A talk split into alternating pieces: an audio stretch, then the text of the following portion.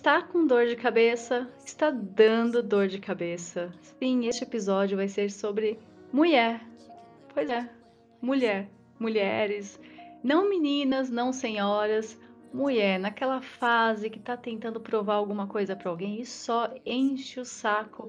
E vamos falar por que, que elas estão nessa fase, quando que começou tudo isso e identificar algumas é, coisinhas aí no caminho. Então, este é o Doomer versus Boomer e vai ser um programinha com um tema que a gente ainda não comentou sobre, né? E aproveitando já a onda de um monte de mulher fazendo besteira no mundo, vamos conversar sobre isso. Tá? Eu não sei o que, que vai dar, porque não planejamos nada direitinho, é um tema praticamente livre. a gente pode falar tudo o que quiser sobre, sobre mulher. E não, comigo não, aqui tá sempre nada que envolve mulher é, é, é, é livre. Tudo tem uma consequência. Ai, que manca, é verdade. Verdade. Eu sou mulher 1.0, infelizmente aí para vocês, seus boiolas. Mas, é... então já tá aqui falando, é o Evandro, vocês sabem, ele tá aqui sempre comigo o tempo inteiro. Oi. Oi. Que tema, hein? E a gente tava conversando esses dias e tal tema surgiu por conta de questões políticas, né? Da, da, da, da piada né? que a gente começou a fazer. É, o Moro vai lá, pede demissão, e a gente começa a conversar, que será que foi esse negócio dessa demissão e tal? Eu falei, cara, eu acho que é o seguinte, meu. Isso aí tem uma cara assim de que pô, o cara entrou na quarentena, e aí, puta, veio a mulher ali, começou a pilhar o cara, cara virou a maré completamente. O cara foi com oposição. Mulher pilhou o cara e tal. Aí a gente começou a ver, né? Putz, quem é que tá pilotando essa história toda aí? A Peppa. Aí quem que tenta salvar o Jair e dar aquela derrapada? A Carla Zambelli, da qual mandou o zap antes, ele também, padrinho de casamento dela. Umas loucuras, né? Eu falei, caramba, cara. Eu aposto que essa crise poderia ter sido evitada se não tivesse o fator mulher na história do Coronga, né? E aí a gente começou a, a se questionar, né? O que será que está acontecendo, cara? Será que teve alguma outra crise na história do Brasil com tanta mulher envolvida, né? Parece que não. E acho que o ponto todo, viu, Ju, é, é a quantidade, assim, de, de, de, de, mulher pilotando a situação ao mesmo tempo nos bastidores, né? E pô, uma falando com a outra e interferindo e aqui e ali. Eu fiquei meio espantado, assim, com a quantidade de, de, de personagens femininas é, envolvidas nesse embrólio do Moro aí. Ju, eu não sei se a gente teve, assim, na, na, na história do Brasil, acho que a gente já teve fatos né, importantes da história do Brasil envolvendo situações que, porra, a mulher foi lá e teve a coragem de fazer o que nenhum homem fez, né? No caso da princesa Isabel, por exemplo, na, na, na, na, abolição. Nenhum homem teve o culhão que ela teve, ela foi lá e fez o que tinha que fazer, sabe? Mas o, o que eu me refiro, assim, é uma sucessão de trapalhadas com tanta personagem feminina envolvida ao mesmo tempo, né? E, e eu, eu não sei se a gente já teve isso antes, assim, com tanta personagem feminina ao mesmo tempo envolvida tanto de um lado quanto de outro, a gente falar, meu, putz, cara, não, não, não, não, não, não, não, não. É, ainda ficar postando sapatinho vermelho, isso eu tô falando pra te provocar mesmo, né? É, eu sei, eu não vou comentar. Esse podcast não é pra isso, não quero passar nervoso. Mas se vocês quiserem saber o que é o sapatinho vermelho, pergunta para mim no Twitter depois, eu mando o link para vocês de podcast, ok? Que fala sobre isso. Mas vamos fazer então assim começando da atualidade de hoje, com esse, esse grupinho de mulher hoje, e depois a gente vai voltando vai indo para trás, fazendo um, um, ali colocando em datas e pegando as mulheres mais do nosso passado. Vamos falar primeiro do presente aqui, porque tá tudo acontecendo e lógico, como você falou, é muita coincidência, tipo, é muita mulher junta e todas fazendo besteira. Isso porque a gente nem falou de uma delas também notável, né? Nessa parte de ser louca, que é a Janaína Pascoal. Pois é, né? Que às vezes nem parece mulher, né? Parece tipo. Cara, minha colega de turma, Janaína Pascoal, estudei com ela na São Francisco. Ela, na época de faculdade, era, enfim, o canto dela lá, não enchia tanto saco. Mas agora ela tá com essas teorias malucas dela examinar o presidente, de, sei lá, pediu intervenção militar, né? É mais uma aí na equação que, que vem é, se colocando de maneira esquisita. É aquilo que eu falei, né? Às vezes tô lá e eu falo, caramba, meu, quem? Foto do Google Faraó de novo, né? Eu vou ter que começar a twittar dizendo assim, Janaína na minha tele de novo. Quem foi? Vou bloquear quem foi, né? Porque não dá, cara. É, cara. É, é, eu, eu, não vou dizer que eu me sinto mal, não, mas sabe aquela situação de vergonha de terceiro, assim, que você fala, puta, né? Você leu o, o, a manifestação da Janaína, você fala, seu Deus do céu, cara, vergonha de terceiro. Mas eu não me recordo. Isso também, enfim, vamos, vamos colocar em perspectiva que tem umas mulheres bacanas também, né? Tipo a Bia Kiss. Bia Kiss é bacana, não dá ponto sem nó, não, não erra, faz, porra. É, Bia Kiss era completamente do bem. Mas que a gente acabou, é, o que a gente acabou vendo nos, nos últimos tempos aí é um excesso de mulher fazendo, fazendo besteira, né? Tipo, Joyce, mulher do Moro e, e, e, e, Carla foi aquele trio que você fala, eita, nós, caramba. Putz, É, mulher, assim, a gente falando sobre mulher na política é complicado, porque mulher na política não deu certo. Eu acho que a única mulher que aí nem, nem falo muito política, mas que, lógico, sempre fez ali, né, as coisas que precisavam mesmo. Foi a Princesa Isabel. Depois dela, me fala uma que teve sucesso é, vamos começar a voltar. No tempo. Vamos começar a voltar no tempo, né? É, um pouquinho antes do, do, do, do, Bolsonaro, a gente teve ali o período Temer, não me lembro de nenhuma mulher enchendo muito saco nessa época na época do Temer, né? A gente tem o lance da Marcela. A primeira dama era só ser gostosa. que é o certo. Que é o certo. Não, a primeira dama, ela é. A, a primeira dama, a esposa do Temer, a Marcela, ela é o, o, o meme, né? Do, do Bela Recatada e do Lar. É ela. Então, cara, ela, ela, ela, ela, começou a inaugurar um negócio que foi consolidado agora pela Michelle Bolsonaro, cara. Que assim, tipo, ela recatada e do lar, não me meto, cara, não fico. Cuido dos, dos mudinhos aqui, faço os lances Libra, cuido dos deficientes, que é o papel da primeira dama mesmo. Né? Tá sempre ali discreta, bonita e tal. É, um papel mais humanitário, né? Que o pessoal gosta de falar. É. Mas é verdade, cuida, cuidando dos brasileirinhos. E muito brasileirinho querendo ser cuidado por elas, né? E, que é o papel da Melânia, aquela mulher absolutamente deslumbrante, maravilhosa, se veste bem pra cacete, discreta. É... E aí a gente fala, pô, esse é, é, é, é como o conservadorismo vê o, papel da, da, da, mulher na sociedade, né? Assim, a Melania Trump, a Michelle Bolsonaro, até a Marcela Temer, ela tinha um papel. É, ela, ela, na verdade, inaugurou no Brasil essa recuperação, essa retomada da bela recatada e do lar, né? Nós devemos isso a Marcela Temer. E a primeira dama da Dilma? A primeira dama da Dilma, o Caveirão, pode falar no podcast, você vai cortar. fala. Fala tudo que você quiser. Era, primeira dama Dilma não era a presidente da Petrobras lá, Graça Foster? Dizem que era, né, pessoal aí da fofoca. Não sei, eu, eu vejo muito isso em fila de banco, fila de padaria, eles comentam isso, né? Que comentava, eu ia numa padaria todo dia, tinha um pessoal lá que comentava que a primeira dama da Dilma era Graça Foster. Eu fico imaginando a, a recuar né, no tempo. Você fala, porra, a gente teve a presidenta.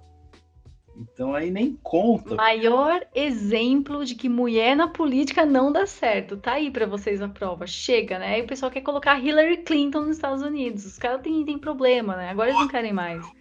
Outra, outra louca, né? Outra louca. E se a gente for lembrar também naquele período da Dilma, quem fazia a defesa dela era a bancada, a chamada bancada da chupeta, que eram as mulheres no Senado também, né? Que santo Deus, aquilo lá era uma encheção do saco, né? A gente só tinha o, o Lindbergh. Não, umas mulheres loucas, né? Tipo a Gleice, a Vanessinha, a Graziotin, a Lídice da Mata, aquela outra que virou governadora lá. É golpe, é golpe, é golpe. Cara, era uma mulherada muito louca, né? E você só tinha, acho que de homem, você só tinha um certo bosta e o Lindbergh, né? Que começou a namorar com a Glaze, dizem também. Né? É, nossa, nem com toda aquela plástica, meu narizinho não vai, não vai, não dá. É, ah, não dá, não dá. Ali é narizinho com narizinho, né? Enfim. Sim. que mancada. Sim, mancada coisa nenhuma, né? Faz parte. Mas é, por que será que, que mulher na política não dá certo? Você quer se aprofundar? Vamos se aprofundar um pouquinho nisso? Pra ver se a gente consegue ter alguma resposta? Desgrila, cara. Eu queria até recuar mais um pouquinho, porque tem outras coisas que aconteceram na história do Brasil. Você tá, você tá muito doomer. Você tá interrompendo, fazendo um recorte do período histórico que é importante, Ju. Se a gente for recuar mais um pouquinho, vamos recuar mais um pouco no tempo, né? Porra. O governo Lula e o governo FHC foram, acho que, os governos mais misóginos da história, né? Eu não me lembro de, de, de mulher no governo, tanto do, do, governo Lula quanto do governo FHC. A mulher do governo Lula era a Dilma, né? É, já no governo Bolsonaro, você tem a Damares, que é uma guerreira foda, né? E o governo Bolsonaro é menos misógino do que o governo Lula e o mais misógino de todos foi, sem sombra de dúvida, o do FHC. Eu me recordo. É, tem a Tereza Cristina também, apesar dos pesares, né? Eu não, tô muito convencida com ela ainda não, mas tem. É, tá lá, ela tem uma boa presença, tem a famosa boa presença de palco. No governo Dilma ainda tinha aquela Cátia Gritaria lá. Puta que mulher chata, Deus. Cátia Abreu. Puta que chata essa mulher. Essa é Nossa, outra mulher. Deu até ânsia já. vou até tomar um eno, que deu ânsia. É, que jogou o copo de vinho na cara do Serra. Isso eu achei legal. Pelo menos uma, uma baguncinha para dar risada, né? Aí a gente começa a recuar e tal, e chega no governo Itamar. Você lembra a maior crise do governo Itamar? Quem que foi que causou? Mulher. Mulher, a Lilian Ramos sem calcinha lá, né, tal, carnaval. Nossa, Joaquim Teixeira ama essa foto. Ama essa foto. Lilian Ramos, cara. Que foi a mulher que posou do lado do, do Itamar lá, tinha fama, né? Solteirão. Os caras falam, ah, será que o cara não é chegado na coisa? Aí arrumaram lá a Lilian Ramos para ficar do lado dele e tal. Foi um escândalo curioso, né? E aí, o governo anterior também teve uma super mulher que fez uma hiper cagada na história do Brasil, que foi a Zélia, né? Os caras esquecem. A Zélia Cardoso de Mello foi um negócio, cara. A mulher causou um estrago na história do Brasil que você fala, meu Deus do céu. Foi ela que inventou lá, né? O, o confisco da poupança e tal. Ela que estava metida nessa besteira toda aí. E aí você vai recuando. É, aí, Mulher sabe? economista, aquela que começa a ter. o Brasil teve duas mulheres economistas que foram um negócio assim. Uma fora de sério. E a outra foi a Dilma, né? A Dilma é economista. Pronto. Aí você fala, cara, é um negócio assim, não dá. Botar mulher economista no governo é um risco muito alto, porque as duas. É 100% de cagada que nós tivemos com essa experiência. Foi. Duas vezes. Na primeira a galera nos convenceu, tentou de novo e tomou de novo na tarraqueta. Fala, meu, vocês não vão parar nunca com essa porra. Chega, chega. Mulher economista é uma coisa que não dá certo. Mas o que tem que fazer é fazer a conta do mercado e ver se tá dando ali o material escolar para as crianças. Esse, essa economia que a mulher tem que fazer. O resto, na política, esquece. Aí a gente, se a gente for recuar, aí a gente pega ali, sei lá, regime militar, zero mulher, ali foi misógino na veia, né? Não tinha mulher ali no governo. Aí você pega é, governo Jango também não tinha. Mas o que a gente começa a detectar que assim mulher mulher mesmo, que começou a mulherzar, é a partir ali dos dos anos 90 com a Zélia, né? Ali que começam a aparecer as mulheres na política e a coisa começa a bagunçar. E a gente começou a ter problema com, com a Barbie economista, né? Com a mulher que dá de Barbie economista. E a Zélia tinha aquele lance de ter que ser meio. Sei lá, né, meu? Esquisita lá, assim. Tipo, parecia, um, parecia um tio, né? Parecia um humano.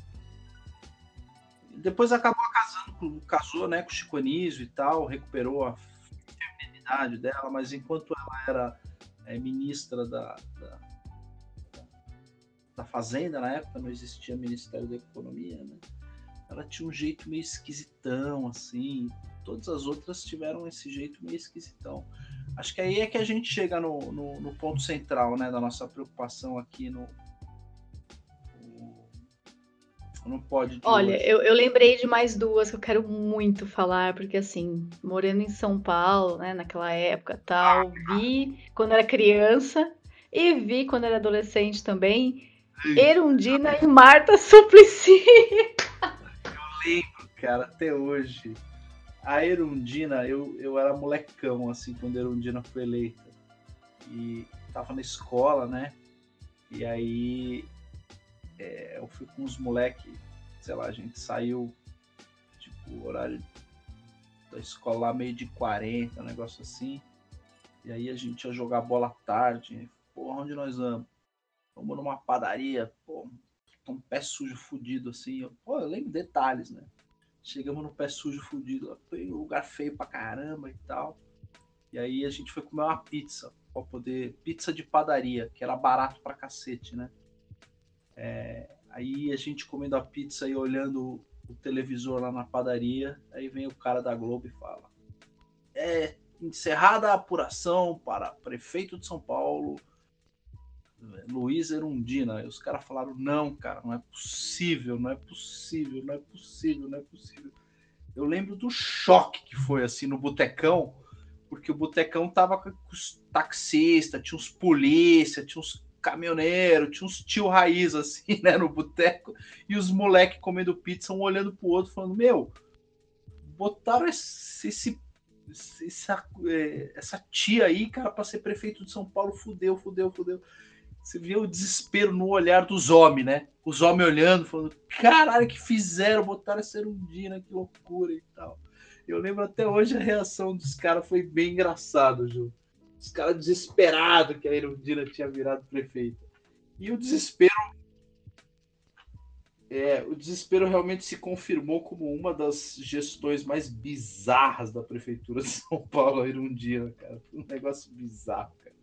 Aí depois de um tempo, passados muitos anos, os caras, não, vamos tentar mais uma mulher, né? Só pra gente ver aqui se era aquilo mesmo. É me colocam a Marta Suplicy, mulher sexóloga, não tem nem nada a ver com nada, mãe do Supla. Aí já é tipo todo o currículo que você precisa para falar assim, não. Não, não, não, não e não. Aí botaram a Marta, cara. Cara, Marta. Mas eu lembro. Para você ver, né? Não tem como, não dá para escapar todos, até lá no, no, Nordeste, no Norte, governador. Como que é o nome da governadora lá que a gente tava falando? Peraí. É, Caramba, é, que só faz besteira também. É, é a Fátima Bezerra. Então, nossa, é só no Photoshop ali mesmo para dar. pra olhar pra cara dela. A Fátima é golpe Bezerra.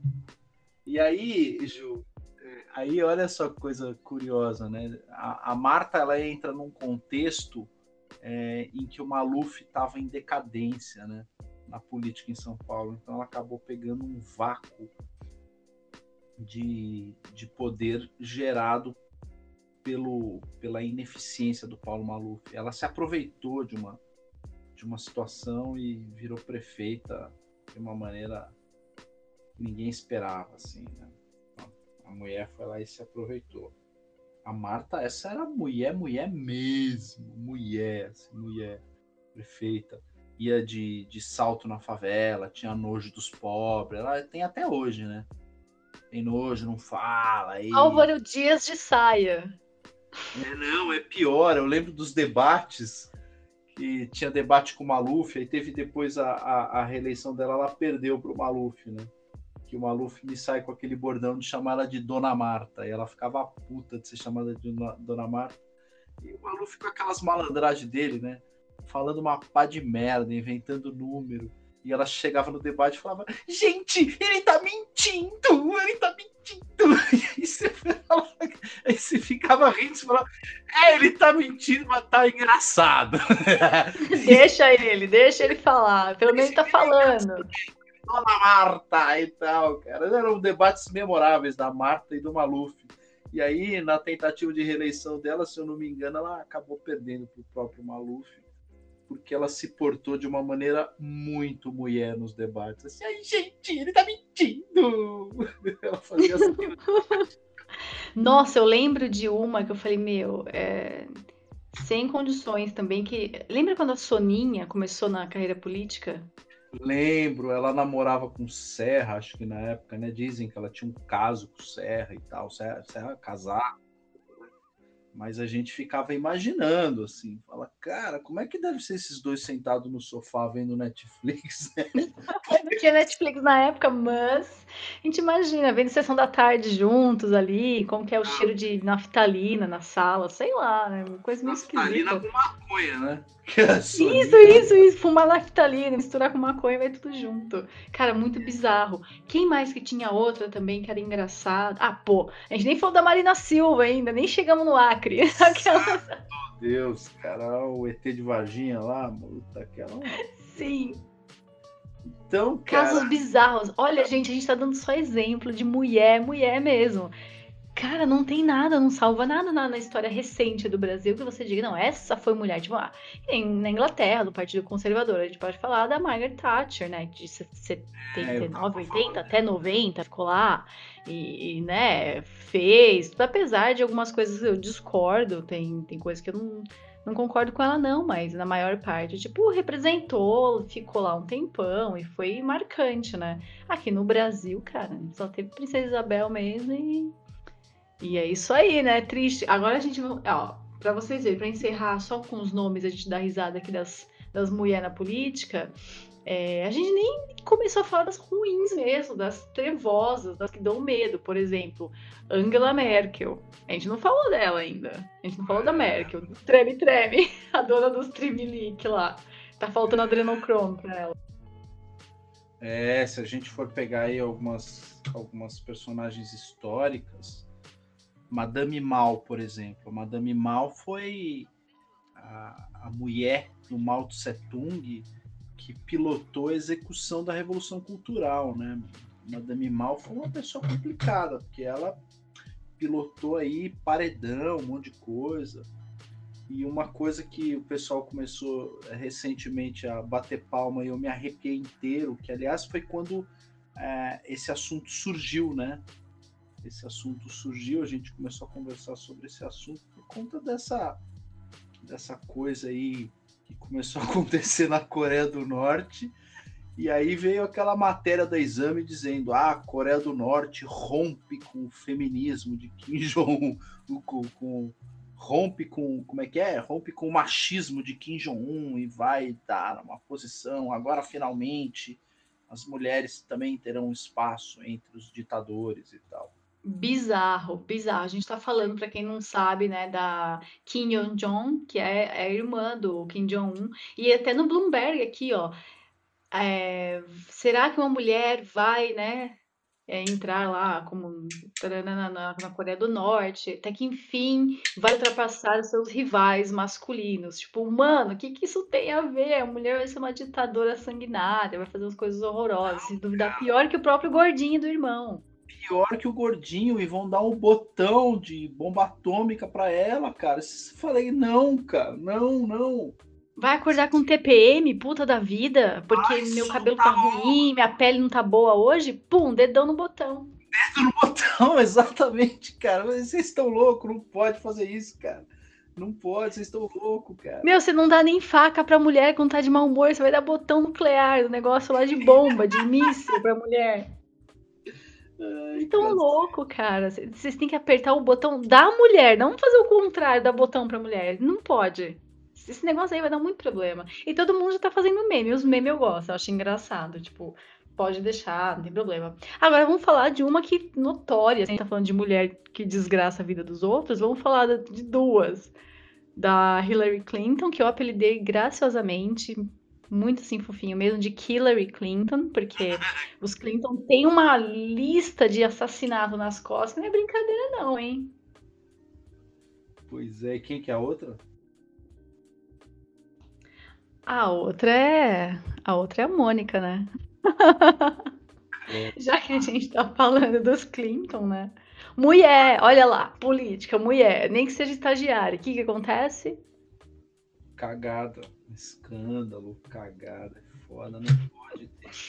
Pois é. Aí eu ia falar de outra mulher, mas não é mulher, que é a Michelle Obama, que na verdade é o Michael, né, gente? Então já, essa daí tira da lista, não precisa comentar.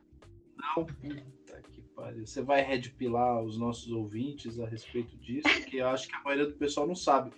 Eu não sabia, quando você me contou, eu não sabia desse negócio. Olha, coloquem assim, coloquem assim no YouTube. Não é possível. Aí começou a ver as fotos e cicatriz no braço. Falei, ih, cacete, cara, o cara é. Não é possível que o cara é casado que o cara é casado com uma mulher de asa ali, com um anjo, cara. Não é possível. Sim. E ela é um anjo, porque ela não cortou, né? Ela tem ainda o bingolim lá. Ela não tirou, então ela é realmente um anjo. Se você duvida, vai lá, coloca assim Michelle Obama, The Ellen DeGeneres Show, coloca lá, Michelle Obama dançando. Você vai ver as coisas balançando. Coloca lá Michelle Obama cicatriz no braço. Vai aparecer uma foto muito antiga do Michael, que é ele, né? Ela, com a mesma cicatriz no braço que ela tem hoje em dia. E outra, é, tem um discurso que o Obama tá fazendo, ele fala o nome, né, de todo mundo tal. Aí quando ele chega para falar o nome dele da Michelle, ele fala assim, me e Michael. Que? O pessoal, eita, pô, deixa eu escapar. Eu lembro, eu lembro desse discurso. Esse discurso eu vi ao vivo. Eu tava, tava, assistindo, eu vi quando aconteceu. Realmente foi chocante. Pra foi vocês chocante. verem, não é montagem. Olha lá, fala pra mim, ah, isso é montagem. Não é montagem. Eu vi esse discurso. Eu tava. Eu vi esse discurso ao vivo. É, eu tava vendo eu lembro, tava vendo televisão e ele falou me and Michael e não sei o que. Eu fiquei olhando e falei, que Michael, o que esse cara tá falando, mano? Eu lembro, cara, eu lembro desse discurso, realmente foi. foi, foi Você vê. Ah, lembrei. Lembrei de uma mulher. Mulher argentina, a gente não falou dela ainda, Cristina. da Cristina Kirchner. Quer falar? mulher, meu Deus. A Evita Peron, né? Eva Peron, que puta que o pai. Foi uma desgraça, né? A mulher do, do Juan Perón. Juan uhum. Perón, calhorda, filho de uma égua ele fudeu a política da Argentina até hoje. Né? A política da Argentina ela é dividida entre peronistas e antiperonistas. Né? A Cristina Kirchner é, ela é neoperonista. E aí, puta, você tem lá Evita, né? feita pela Madonna, que é a... Não, para ajudar mais ainda no, no, no, caso, né? Aí é para fundar de vez. Pois é, cara. Pois Tem é. outra também, que aí já não tá no campo ali de política de candidatos e coisas assim, mas também é uma que, putz, essa daí eu tenho um cisma com ela, porque para quem não sabe, é só procurar, eu vou falar quem é. Você procura lá, você vai achar só coisa de satanismo envolvendo essa mulher, que é a Christine Lagarde, lá da diretora da FMI, aquela velha. Eu sei quem é, mas é mulher aquilo lá ou, ou é Michael? Ah, é uma velha, é uma velha, mas é esquisita também, hein? Esquisita mesmo. Sabe um, um, outro negócio que eu lembro? Quando eu morei nos Estados Unidos, você tinha é, uma empresa tradicionalíssima nos Estados Unidos, que é a HP, HP de, de impressora, de, de notebook, etc. Na época era uma empresa muito famosa de impressora e de calculadora, tinha a HP 12C. A HP foi fundada por dois caras, o Hewlett e o Packard. É, na época, o Mr. Packard estava vivo ainda, o Hewlett já tinha morrido, ele era o fundador, mas ele tinha aberto capital da companhia na bolsa e transferiu é, o controle da companhia para os investidores. Né? E um grande concorrente da HP era a Compaq. E na época, a, a, a presidente da, da HP foi lá e tentou comprar a Compaq, comprou, fez a fusão brigou com os investidores, brigou com todo mundo. Eu lembro que foi um baita de um escândalo na época. A Carly Fiorina. Quando eu morava lá nos Estados Unidos, puta, essa mulher tava direto aparecendo na televisão porque ela brigava com os caras que ela queria fazer lá, a fusão do século, etc. Só fez cagada, só fez merda. E acabou saindo de Wall Street, né? Foi defenestrada. Ela foi CEO de várias companhias essas companhias de novas tecnologias, né? Passou pela HP, passou por outras lá. É, não se deu muito bem em Wall Street. E aí, onde que ela foi se abrigar? Na política, obviamente. Ela foi a, ela foi, ela foi a primeira a desistir da pré-candidatura quando, de repente, não mais que de repente, um cara estava lá no canto dele, filiado ao Partido Republicano, chega pros caras e fala: Eu vou entrar nessa porra. Ela foi a primeira a falar: Tô fora. Se ele tá entrando, tô fora. Donald Trump. Ela tava lá, é, é, é era uma das, das, das favoritas, né, nos, no, entre os pré-candidatos republicanos porque naquela época já se falava da Hillary Clinton. E os neocons, né, ligados ao Bush, etc., do Partido Republicano, vieram com a excelente ideia de, pô, então a gente vai ter que lançar uma, uma pré-candidata feminina para concorrer com a Hillary. E a mais cotada era a Carly Fiorina. É, tinha alguma especulação sobre a Condoleezza, Condoleezza Rice, mas ela acho que não queria, estava meio fora da parada. Aí veio o Trampinho e falou assim: ó, parou a palhaçada, tô entrando nessa porra aí. Aí a Carly Fiorina falou: não, não, não, não, então tô fora. E essa era uma mulher que, se não fosse o Trump, se não fosse o Trump, muito provavelmente a presidente dos Estados Unidos hoje seria a Carly Fiorina. Olha. Carly Fiorina é tipo uma, meio que uma Marta Suplicy, é louca, cara, louca, louca. Ia fazer merda na, na frente da, da, Casa Branca. E o Trump veio e salvou todo mundo, porque você imagina. Ah, por falar nisso de, de, do Trump, e a gente tá falando já da, né, da, das americanas tal, esquecemos duas que, cara, não dá, sem condições nenhuma só ficam causando. Uma é uma velha seca da Nancy Pelosi, que eu odeio, não suporta essa mulher, tá com 80 e tralalá, não sabe nem onde está, fica só pagando mico lá, porque é, ela, quem não lembra, né, que ela rasgou lá os papéis do Trump depois do discurso dele, né? É, aquela coisa toda papagaiada. Ela usa dentadura.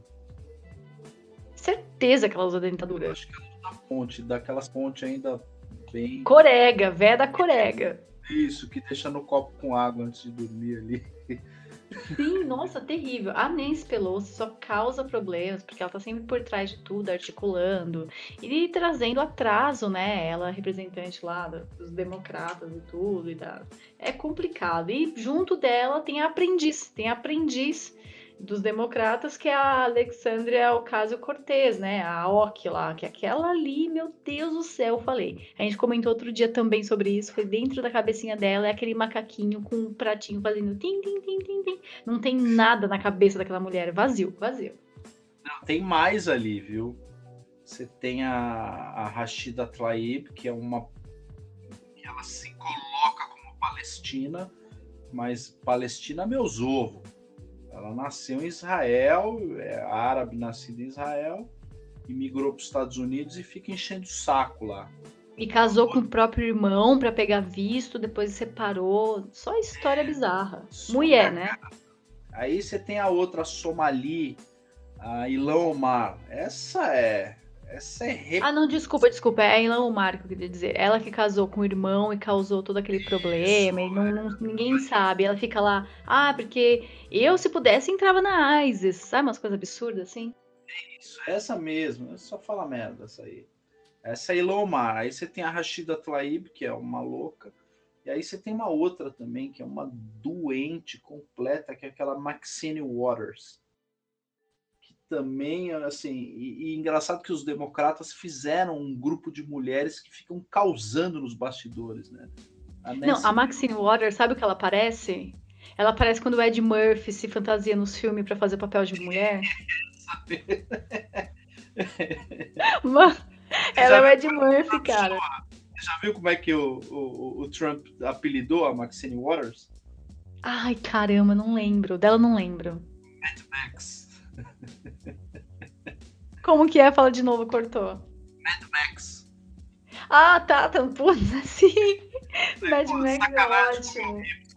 Pô, sacanagem. É verdade. Mancada, mancada. Mas ao, ao que se deve, assim, ao, ao, você vai, você que é mulher, vai, explica, tem, vamos tentar explicar, vamos tentar desvendar o que se deve esse destempero feminino na política, né?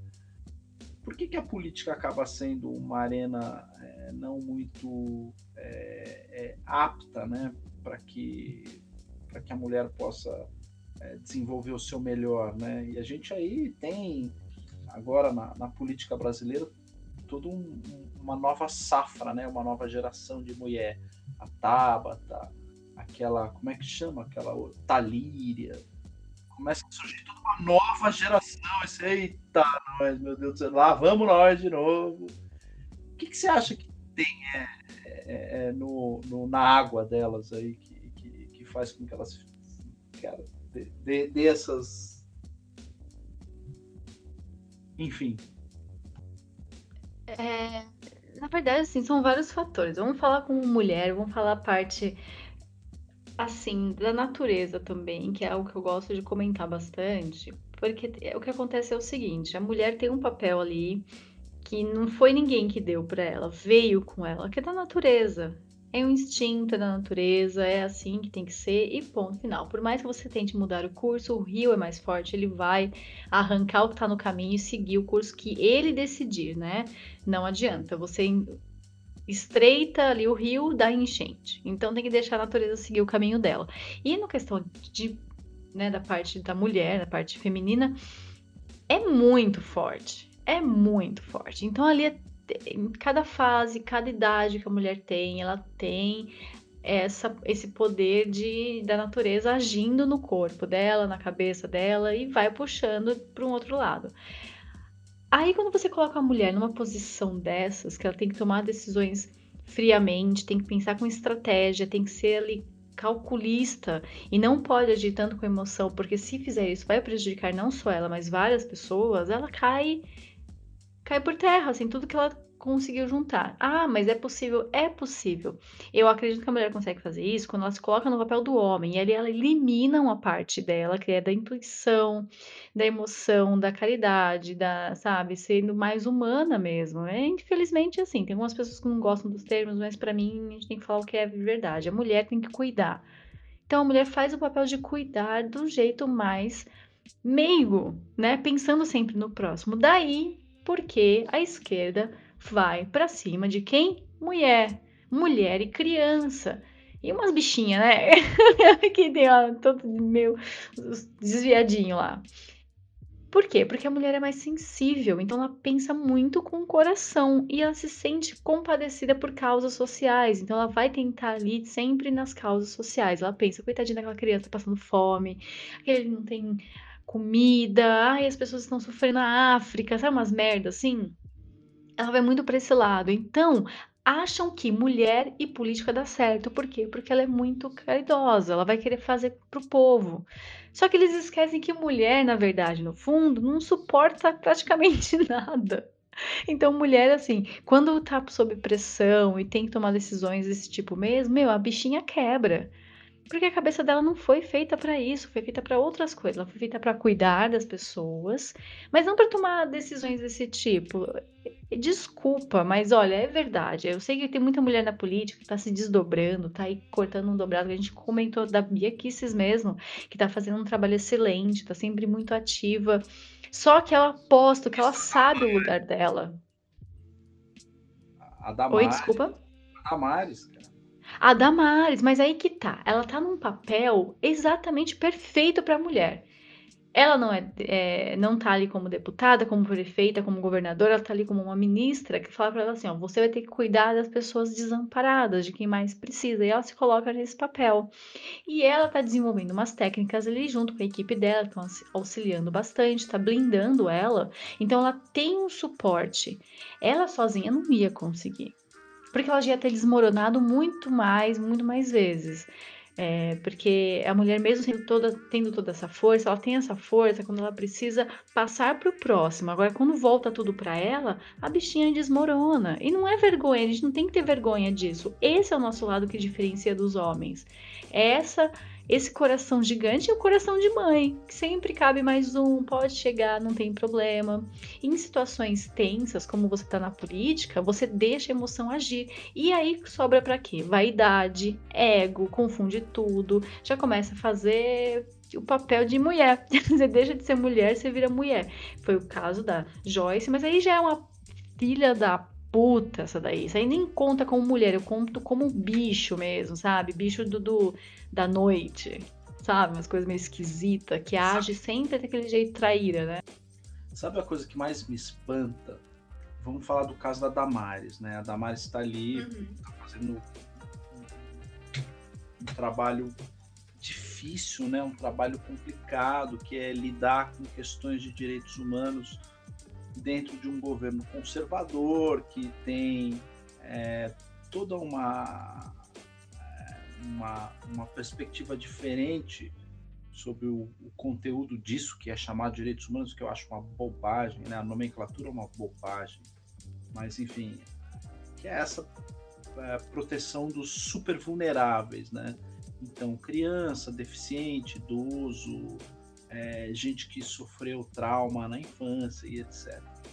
E ela tá ali ao, ao, ao, modo dela fazendo um super trabalho. E aí quando a gente vai observar mais de perto, as pessoas mais cruéis em relação ao trabalho da Damares, chegando inclusive a, a, a provocá-la ou zombá-la é, no ponto mais fraco dela, que é a questão pessoal e o trauma que ela sofreu na infância e ela descreve lá a, aquele momento do Jesus na goiabeira e etc. Quando você vai ver quem são as pessoas mais cruéis em relação à, experiência traumática da Damares é outra mulher. né? Que a Vera Magalhães, que ficou fazendo piadinha, dando risada. Aí você fala, cara, é um negócio que você às vezes bota a mão na cabeça e fala, não, não, mulher. Não é para você rir disso. Não é legal, não é bacana isso. Não, você cruzou uma linha. Até os, até os homens da esquerda falam: ixi, acho que aqui exagerou, hein? Até os homens lá chegaram a comentar, falaram: ixi, ô Vera Magalhães, acho que aqui você deu uma exagerada, não era para rir desse negócio da goiabeira e tal. E aí quando você vai ver, é, é a satanista lá da, da, que era da Jovem Pan e foi protagonista, não vou nem falar o nome dela. Que é o pessoal que fica então, é o pessoal que fica tirando sarro da Damares. Aí você fala, cara, quem é mais cruel com a Damares é as outras mulheres que têm inveja dela. É louco. Hum, agora eu quero perguntar uma coisa para você. É, depois eu acabo concluindo aquele pedacinho, mas também se não concluir, dane tá, é isso aí, a gente é assim mesmo no podcast. Mas eu quero perguntar para você: mulher no jornalismo, me fala aí uma que fez um trabalho excelente e tem uma carreira maravilhosa sozinha sem o marido, vai. Puta que pariu, agora você pegou, né? É difícil. Vai, tá correndo tempo, tá correndo tempo, vai. vai, vai, vai, vai, vai, vai. Você sabe que até um, até um tempo atrás eu gostava é, de algumas coisas que a Renata Lopretti tinha feito, mas fim das contas é uma outra globalista aí que não tá com nada, sabe? É completamente cinza.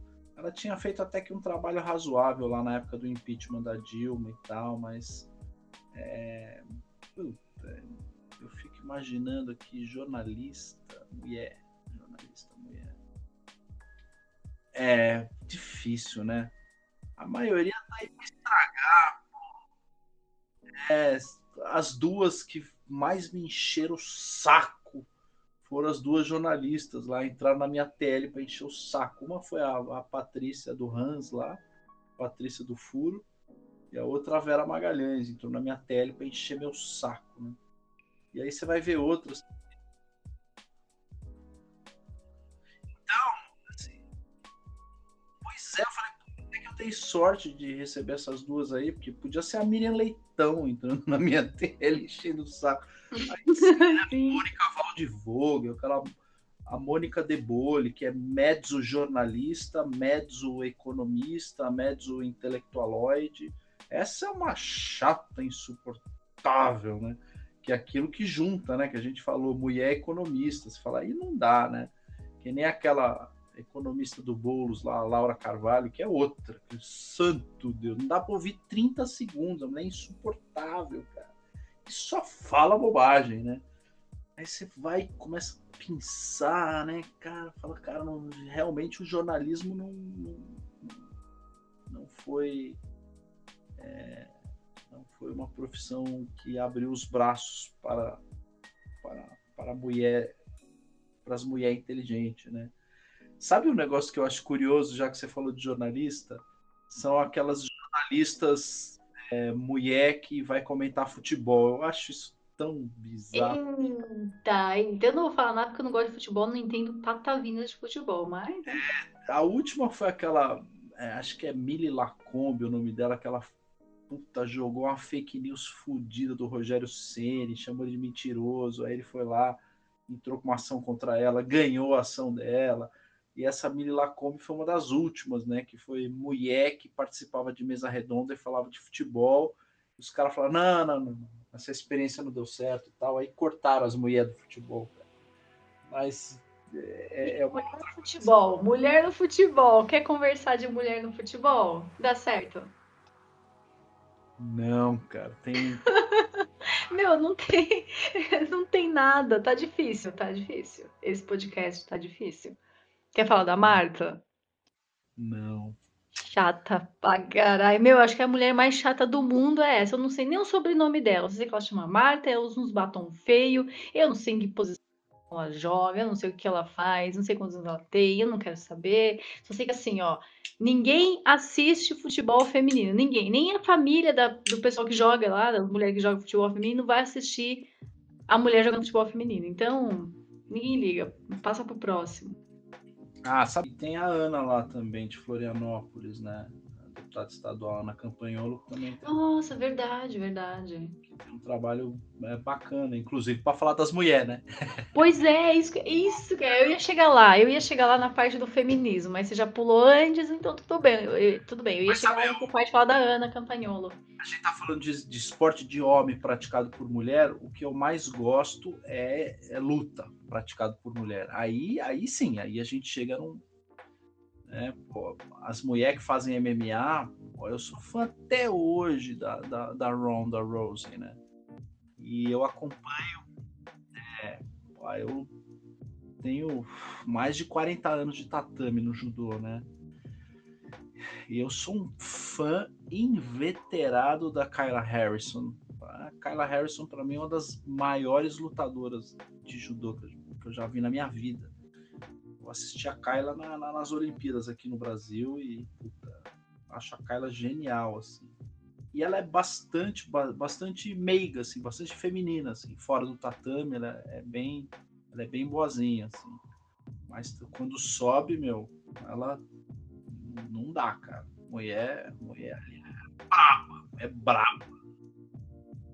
você tem toda uma mulherada aí no, no entorno do, do, do jiu-jitsu, né? Que, puta, eu, sou fanzaço da Mackenzie Dern, da, da a, a Mackenzie é, é, genial como lutadora, foi uma lutadora genial. É, a Kira Grace também. Mas a Kira Grace não foi uma grande competidora, né? Mas ela é uma grande comentarista e é muito técnica, muito lutadora.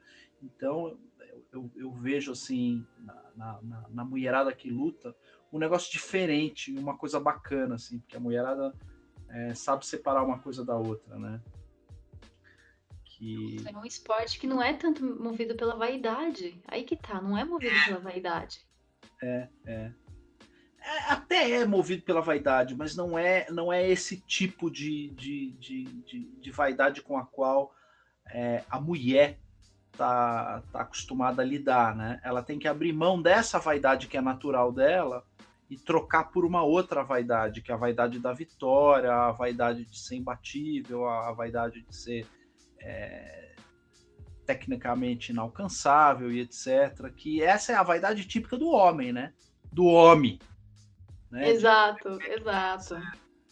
E é legal, é interessante ver assim a, a, a mulher trocando essa, essa, essa, essa vaidade, né? Que, que, ela, ela normalmente tem em relação ao dia a dia dela por uma vaidade de homem, né?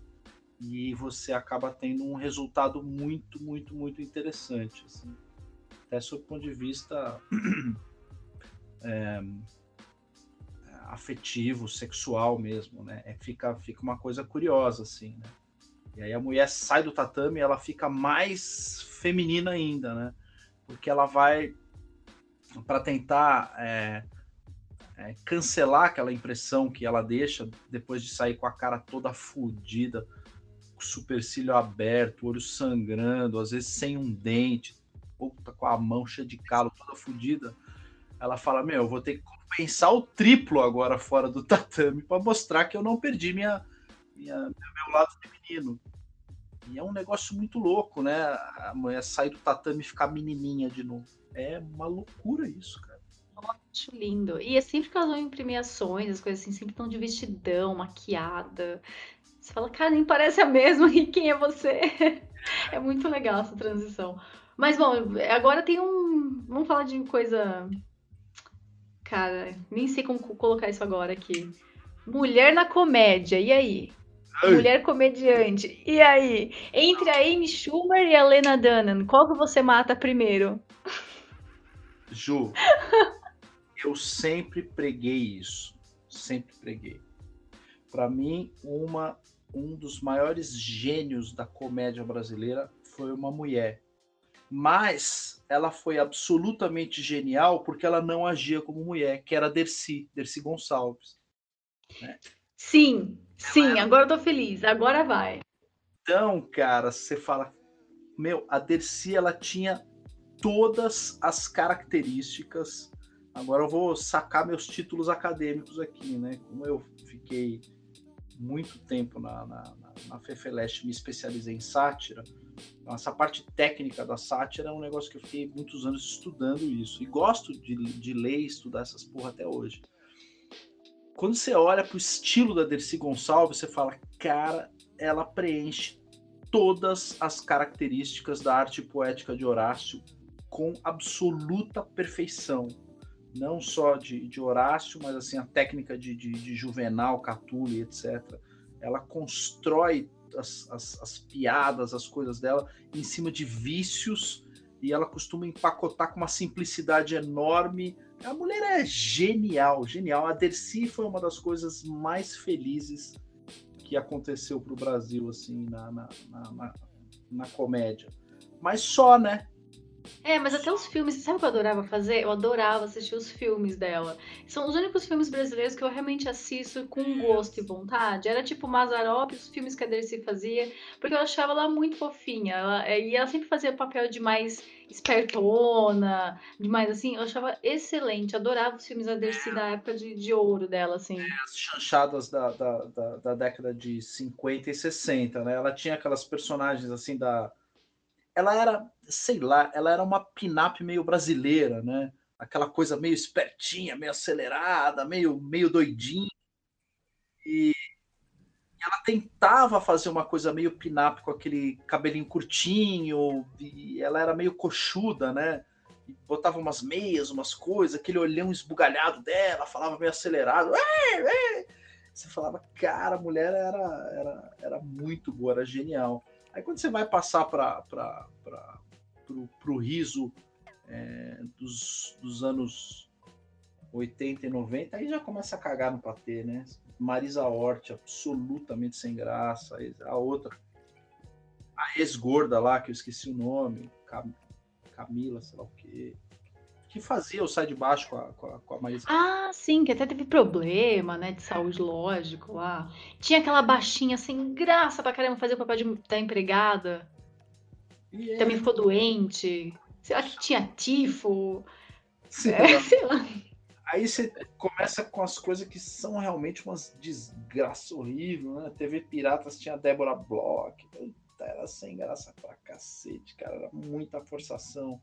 Depois você tinha a Maria Paula no, no Cacete Planeta, era um negócio, cara, não dava pra achar engraçado aquilo.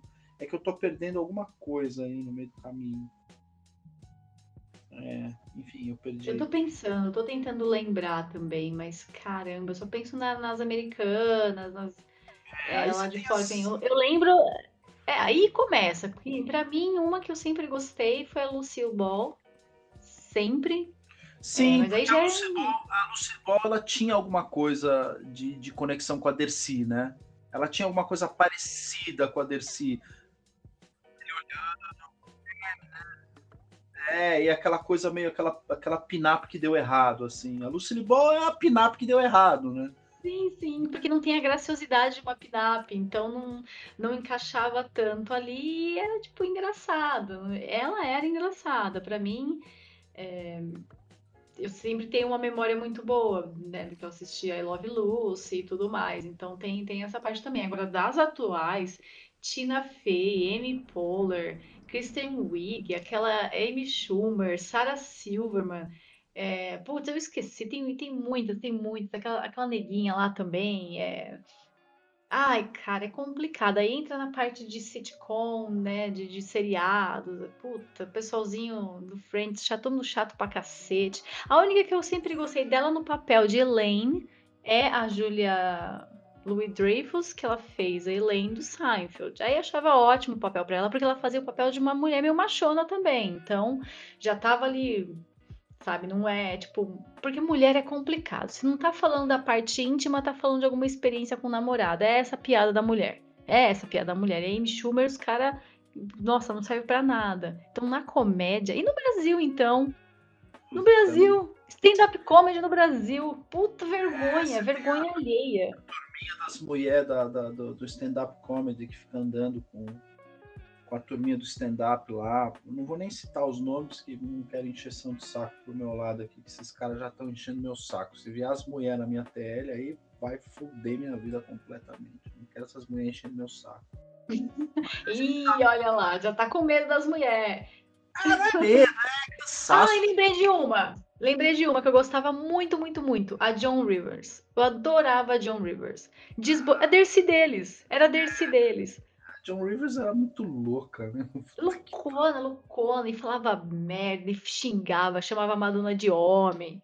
Meu, melhor pessoa de comediante lá de fora dos Estados Unidos, eu eu falo é, é dela, assim, porque eu gosto muito também. Mas agora, de resto, cara, aí tem aquelas gordinhas que é ser engraçada, porque, que é, porque é ah, gorda, aí tem a sapata.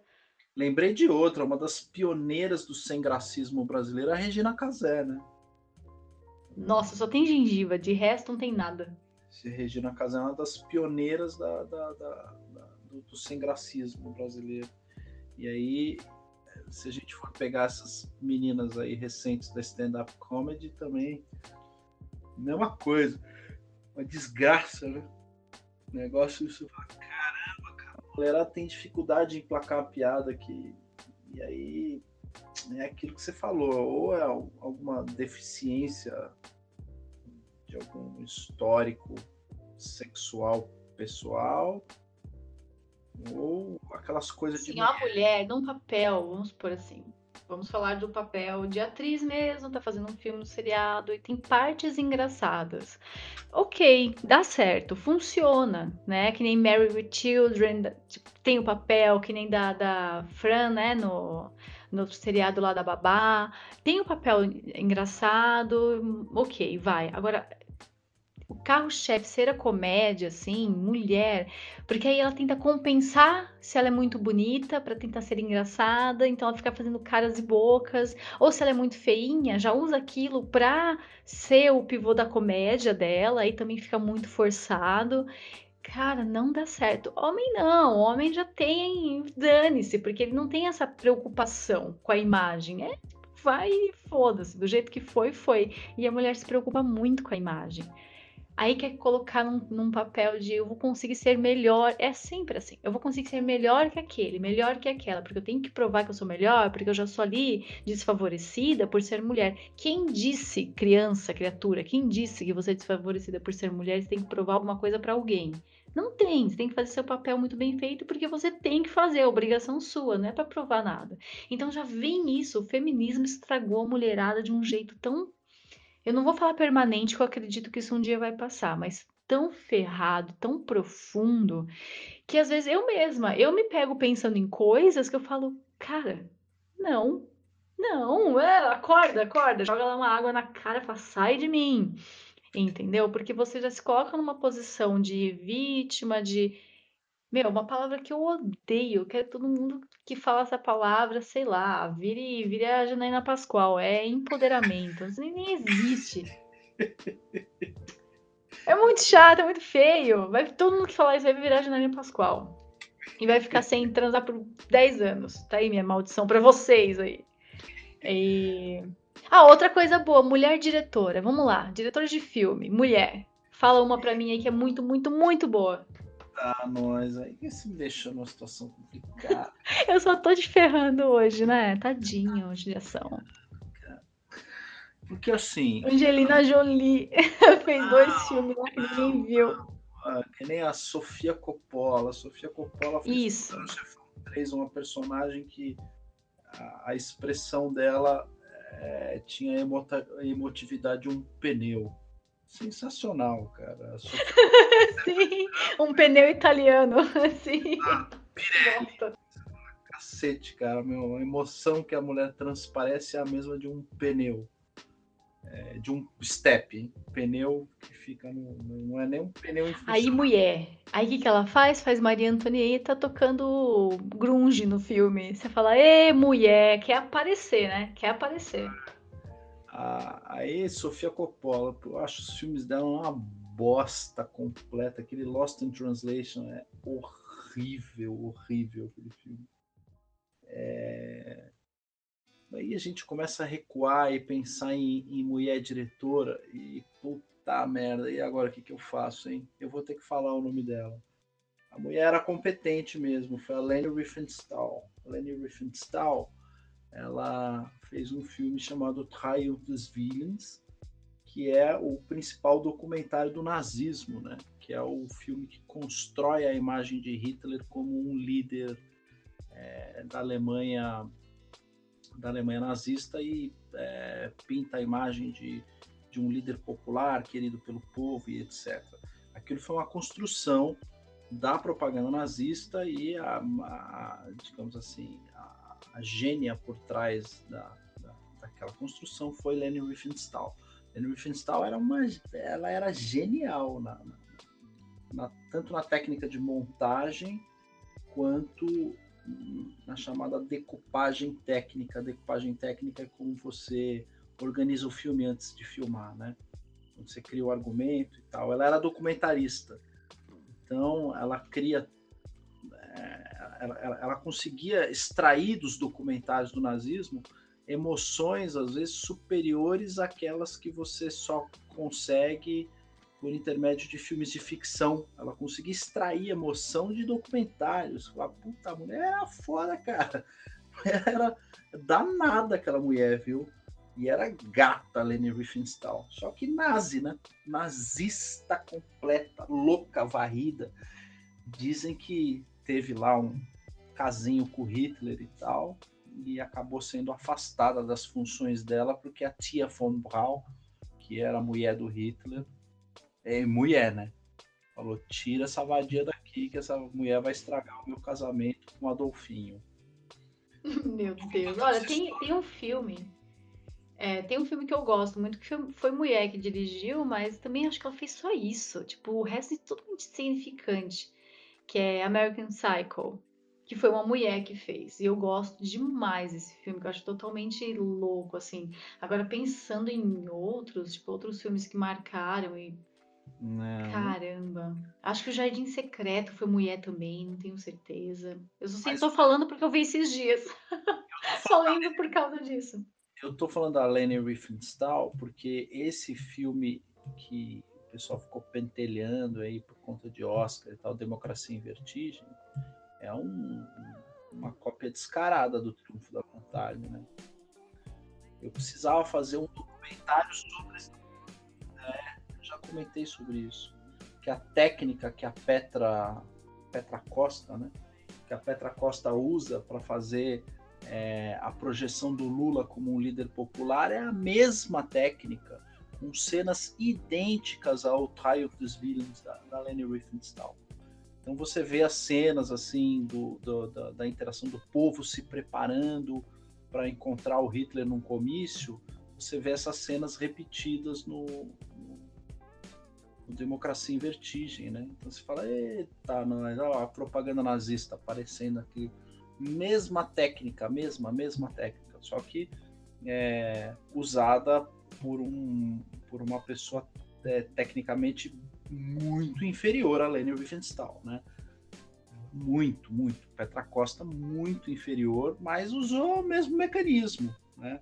Cenas parecidas, né? Com, com o líder ali no meio do povão, transitando, e você vê né, o líder com uma, uma roupa destacada em relação à massa, né? Você vê o Lula no meio com a camisa vermelha, aí você pega a, a cena da quarta parte do, do Triumph dos Villains, você vê o Hitler num carro no meio da multidão, de longe, assim, a câmera tá de longe, você identifica ele no meio da multidão, porque ele é o único que tá com uma roupa diferente dos demais. Essa técnica é usada por ela também no, no Em Vertigem. agora a gente falando em mulher, é, não só nessa parte de direção de filmes e, e comédia e tudo mais, mas na arte no geral, né? A gente vai falando assim do mundo das artes e, e tudo mais. Quem que você coloca em destaque assim, fala, putz, essa mulher foi, foi foda, essa deixou um um legado, fez a diferença, tem um, uma coleção de obras maravilhosas, assim. Artes plásticas, por exemplo? Artes, plásticas, sim. Minha mãe. Pronto, aê! Foda-se, minha mãe. Mas tirando a minha mãe, cara, uhum. não consigo pensar, porque nego fica falando de, da, da, da daquela louca da Tarsila. Tarsila da Mará, é. A bosta de obra que coisa horrível, que obra merda. Ela tem algumas obras que são razoáveis, que é aquela coisa bem de você olha e fala, tá, você pinta, né? Você pinta como eu pinto. É aquela coisa, você, é, você olha e quer fazer piada. Você fala, tá bom. E tem aquelas coisas horrorosas que para mim, assim, ó, modernismo, todas essas coisas, pra... cara, não dá, não dá. Isso aí é coisa de cagada, esquece, não tem nem lugar na parede, isso aí não merece tá na parede. Tanto que, olha que curioso, tava na escola, né, da, da, minha filha, quando não havia coronga ainda, e tem lá as exposições de arte, as crianças fazem as coisas tal. E aí chegava uma. Lógico, toda escola faz isso, eu tive que fazer isso, todo mundo faz, que é fazer reprodução dos quadrinhos lá, né? Do Terceiro do Amaral, essas coisas, sem, bem sem graça. E meu, Sabe? tinha uns quadros que umas crianças pintaram que tava, tipo, 10 mil vezes melhor. Eu falei, meu, olha que essa menina pintou, tá muito melhor que o original. Se uma criança consegue pintar melhor que você, meu querido, já, já tá errado. E sabe uma coisa que eu, eu não deveria dizer isso porque eu sou eu sou boomer, né? Eu não deveria dizer isso, mas eu vou dizer. É, sabe o um negócio que me dá gatilho quando eu olho? É Frida Kahlo e os caras botar criança. Ai, ó, já me deu coceira, já me deu alergia, só de ouvir o nome, tô me coçando inteirinha. Criança pra, pra pintar aquela mulher fudida com bigode, cara. Porra, eu fico. Safada, pedófila, sem vergonha. Ah, criançada, vamos pintar. É, cara, porra. Eu fico ali, nossa senhora, me dá coceira também de, de, de ver.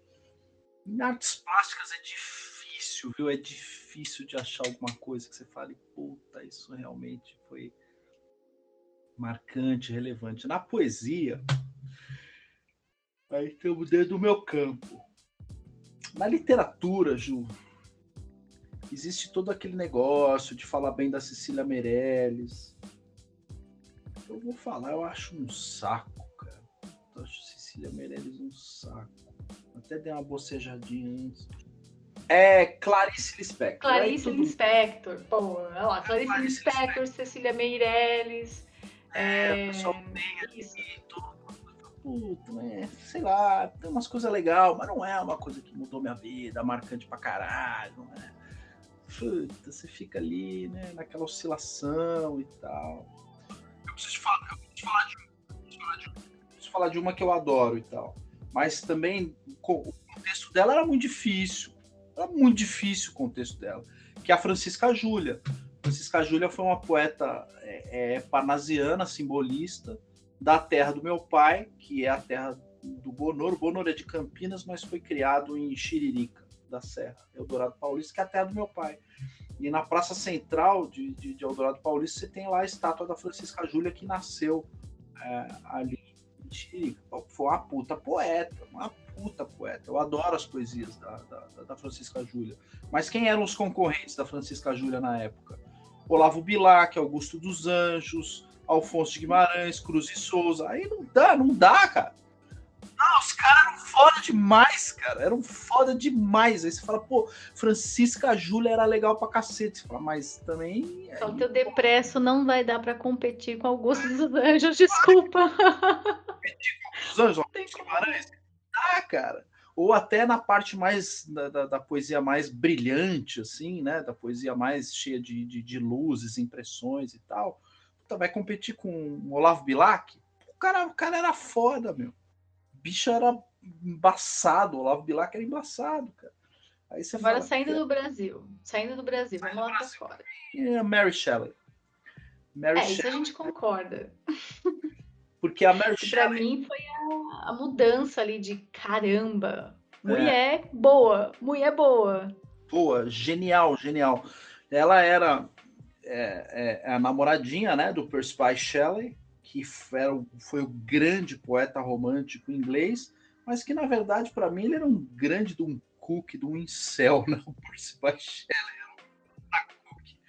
E aí ela era, sei lá, a namoradinha dele, ou enfim, foi uma pessoa que teve na época a devida repercussão.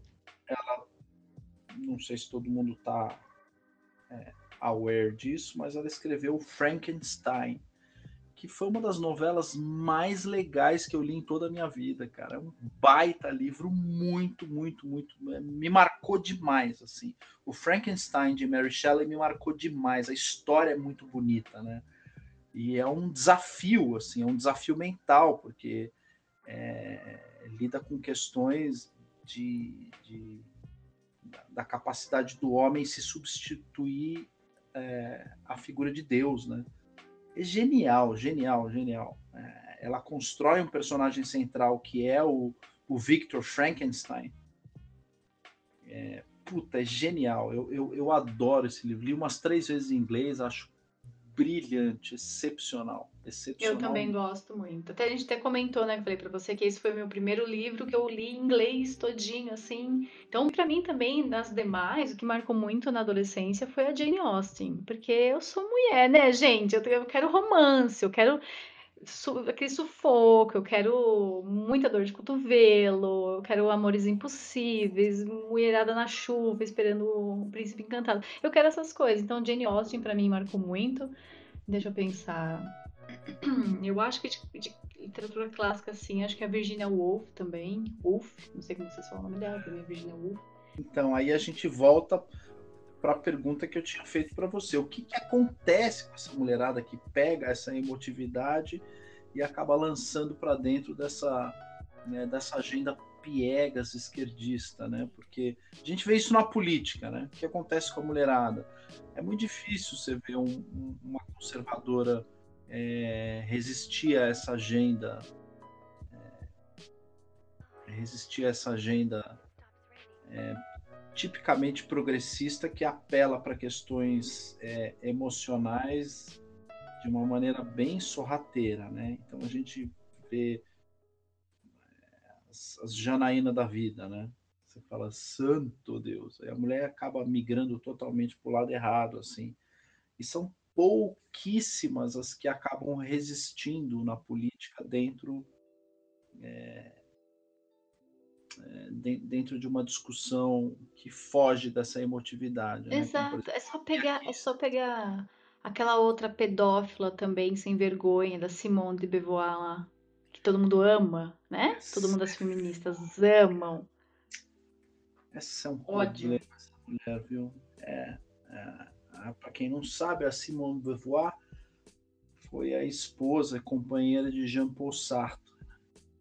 Sartre foi um dos, é, dos, dos filósofos pós-frankfurtianos, né? um frankfurtiano tardio, é, dos, dos mais bestas, dos mais xaropes os frankfurtianos, os alemães, eles ainda tinham alguma, algum rigor né, na sua ponderação econômica, na, na, sua ponderação filosófica. Já o Sartre, ele dá umas despirocadas, né? ele tenta pegar alguma coisa do Heidegger, negócio de ser e o tempo, essas coisas, e tenta construir umas teorias filosóficas meio estapafúrdias nesse universo pós-frankfurtiano. E a Simone Beauvoir foi sua companheira e ela cai para um lado mais da sociologia e tal. Né? Tem aquelas experiências pessoais meio idiotas. Eu, quando era jovem é, e acabei. Era, ainda não existia a comunidade europeia, né? Eu passei um, um período na França e uma das dos passeios que você faz é ir até o, o cemitério do Père Lachaise em Paris, né? onde estão enterrados várias figuras é, famosas. Túmulo mais visitado é do imbecil do Jim Morrison, né, que está enterrado lá no Père Lachaise. Jim Morrison é um túmulo que todo mundo vai lá visitar, vai fazer coisa, deixar flor e tal. Fora esse cemitério, você tem um outro cemitério em Paris, que é o cemitério do Montparnasse, no cemitério do Montparnasse é onde está o túmulo de Jean-Paul Sartre e Simone de Beauvoir, em que eles dividem o túmulo até hoje. Eles foram enterrados dentro do mesmo, do mesmo buraco, sei lá, enfim. E aí isso dá uma impressão romântica muito bacana, né? Pô, eles passaram a vida lado a lado, viveram a vida toda e tal. Aí você chega lá, vai no cemitério e vê os, né, a mesma, lápide uns dois nominhos ali, ai, morreram abraçadinhos e tal. Aí quando você entra no mérito para ver as coisas que essa mulher escreveu e, e, como é que foi a vida dele, você fala, santo Deus do céu, meu Deus do céu. Então foi uma pessoa que é, é aquilo que o comunista gosta, né? Eles falam um monte de merda que vale para os outros, mas para eles, na hora deles, eles querem é dormir abraçadinho, né? É isso que eles querem a, putaria eles querem para os outros. Se bem que eles também fizeram, mas. Bastante, isso que eu ia falar agora, mas eles fizeram bastante também, né? E não só com é, mulheres, mas com meninas, né? Então entra naquela parte complicada que é endeusar esse povo escroto, mas é o que eles é o que a esquerda faz. E é uma pena, porque daria para nunca nem ter falado no nome dessas pessoas na história se não fosse a agenda né, da, da esquerda lá, que corrompeu tudo Exato. e trouxe uma literatura bosta pro Brasil e, e, não só no Brasil, no mundo, né? Endeusando esse bando de macaco, né? Que Você... agem como um macaco. Né? Você acaba se encantando pela, pela história que é construída em cima daquela imagem, né? É, os dois corpos no cemitério. Então, quando você é meio meio jovem, semi-romântico, pseudo-gótico, você vai até o cemitério para olhar o túmulo dos dois juntos, não é? E você fantasia umas coisas que você fala, não, não foi isso não. Na realidade, eles foram dois grandes filhos da puta que destruíram exatamente isso que eles estão é, que eles estão tentando deixar de, de, de, legado. É legado falso isso. É, é foda. Pelo menos, olha, aqui a gente pode se segurar é mulher na música, né? Aí funciona, aí dá certo. Porque eu acho que já mexe com a sensibilidade. E assim como na literatura também, mas eu não sei por que não tem mais mulheres na literatura, não marcaram tanto, quer dizer, eu sei, né? Naquela época ela era difícil, né? O pessoal não sabia nem ler. A maioria das mulheres não lia, né? Então não escrevia, não era alfabetizada. Então tem essa esse problema aí, né? Agora, na música, a gente tem desde Chiquinha Gonzaga aqui no Brasil, até a gente gosta de metal, então a gente tem nossas musas, né, do metal e tudo mais. Fala das suas, então, mas rapidinho, porque a gente já tá muito tempo aqui, tô, já tá estendendo pra caramba esse assunto de mulher, mas vamos lá. Estendendo. Olha, que achei que não ia dar muita coisa esse, esse bate-papo aqui, mas deu, hein? Porra Caramba, Deus. como deu. A gente começou ali meio, meio tímido no comecinho, né? Tipo, ai, falar de mulher na política. Já veio a imagem da Peppa na cabeça, já broxou. Mas agora tá gostoso, tá legal. E aí, assim, no metal, é, o metal sempre foi um, um, um campo um, pouco misógino, né? É, mulher não teve, nem sempre teve muito espaço, né? E a primeira a romper com esse, com, com essa com essa imagem misógina dentro do metal foi a Lita Ford. Lita Ford. Ela surge como namorada do Tony Iommi e aí depois ela começa a fazer algumas parcerias com ele e tal. A Lita Ford foi a primeira musa do metal. A Lita Ford hoje deve ter aproximadamente a mesma idade do Tony Iommi, deve estar com 60, beirando quase os 70, a Lita Ford. Depois veio a Doro, né? Doro Pesch, alemãzinha do Warlock. E ali ela é a primeira a romper, de fato, uma barreira e ser líder de uma banda de metal. Né? É, numa época em que a gente ainda tinha algumas figuras esquisitas dentro do, do, do rock, flertando com metal. A Nina Hagen, por exemplo, alemã, também nos anos 80, chegou até a cantar com o Supla, né, Garota de Berlim. Mas a Nina Hagen é uma puta vocalista, faz, uhum. faz uns trabalhos bacanas, assim. Então, a, o, o, ponto em que realmente a coisa foi foda é, para a mulherada foi romper a barreira é, do, do, romper a barreira do, do hip, né? Porque as mulheres que eram de certa forma facilmente aceitas na música era aquele estilinho Janis Joplin, que eu acho uma puta, eu sei que você detesta, mas eu acho uma puta, uma puta vocalista. A Janis Joplin cantava pra cacete mesmo, né? E ela mesma influenciou Led Zeppelin, influenciou vários homens. Mas era uma coisa muito assim de nicho, né? Ou você era ali Hare Krishna, hippie, etc., ou não tem muito espaço, né? E aí quando a coisa começou a se desenvolver dentro do metal, o metal ficou misógino durante muito tempo e as primeiras a romper com essa misoginia do metal foi a Lita Ford e a, e a Doro. Mas hoje você já tem bem consolidado né, um estilo feminino, principalmente no death metal. Né? Você tem a Alicia é, White Glutz, que é do, do Arch Enemy, que substituiu a Angela Gossel. É, você tem a, a Tati do, do Ginger, né? a vocalista do Ginger é genial. Você tem aquela mulher maravilhosa que é a Chris Cabia, do do Lacuna Coil também, puta, eu adoro. E assim, começou a se criar todo um, um espaço né, para mulher no, no, metal, e hoje você tem uma.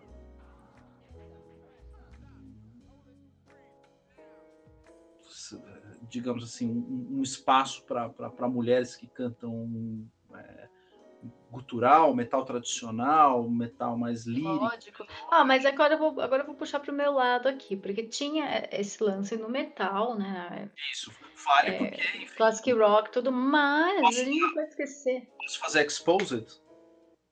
Pode, né? Não sei, meu? Meu É. teu. Teu, obviamente, né?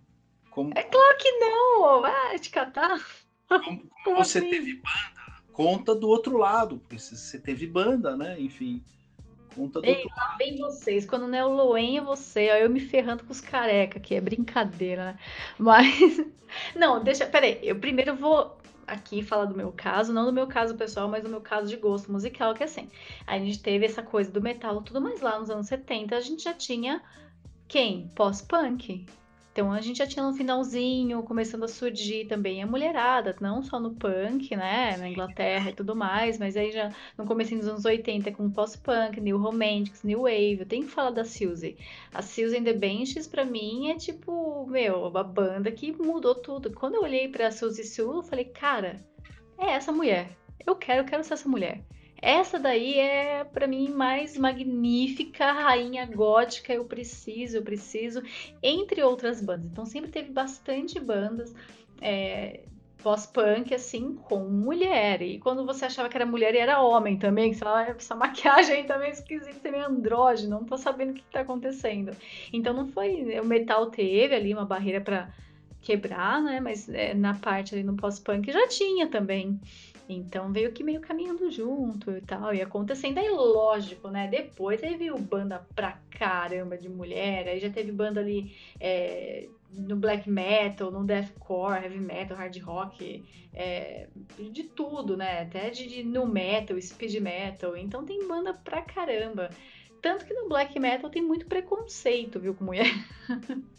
Porque os caras falam que acontece duas coisas. Ou a mulher tá tem uma banda de black metal e tá imitando um homem dentro da banda. Então, é, a técnica vocal, o estilo, tudo que ela usa ali é uma imitação clara. Ou ela foge tanto disso sendo mulher que fica ruim. Então, dentro do black metal, tem sim. Eu vejo que tem, tipo, rolam uns preconceitos assim. Eu mesmo não gosto de muita banda. Tem pouca. E das que tem, tinha uma banda muito boa no Brasil do Rio de Janeiro. Cara, não vou lembrar o nome das meninas. Das meninas, né? Hoje deve ter uns senhora já, que era tipo da mesma época, assim, tipo anos 90, comecinho dos anos 90 ali. Então tinha umas bandas brasileiras de black metal também. E lá fora também tem. Hoje em dia tem bem mais. Só que antes não tinha tanto e sofria essa coisa, tipo, meu, black metal não é pra mulher. Black, metal não é pra mulher. Tanto que no- cantando assim, ainda sou meio preconceituosa com mulher em black metal. Mas é uma banda que eu gosto muito que tem mulher e eu acho ela maravilhosa. e- Mas tudo bem. Aí do outro lado, a gente tem mais atual, ah, a banda do ABBA. A baixista é mulher.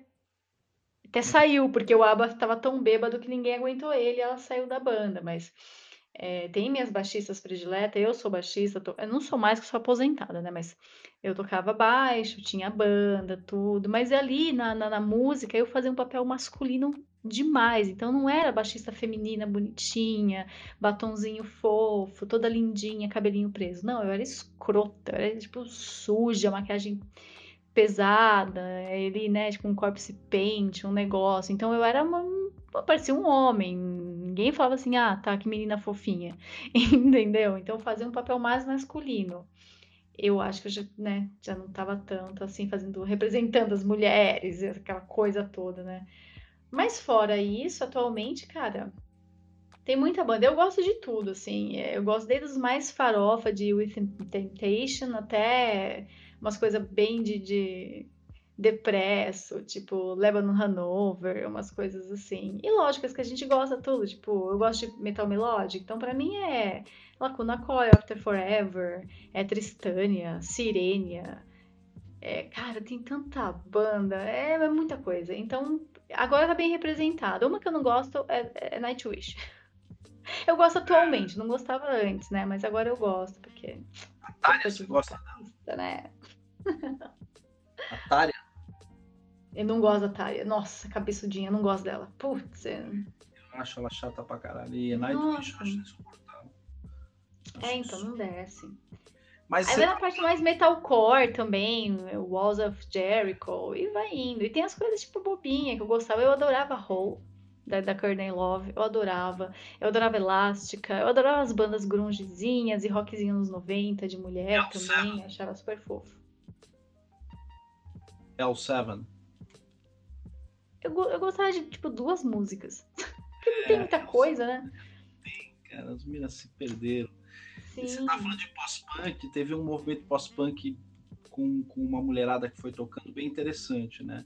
Tá te falando que a, a, a, mulherada era mais aceita no meio dos hippies, né? Então você tinha ali fora Janis Joplin, você tinha Juan Baez, que enfim, fez um, um, trabalho legalzinho ali no rock e tal, mas ela era muito ligada àquela coisa do hippie, que, dos Seixas americanos, achava aquilo um pé no saco, aquele negócio.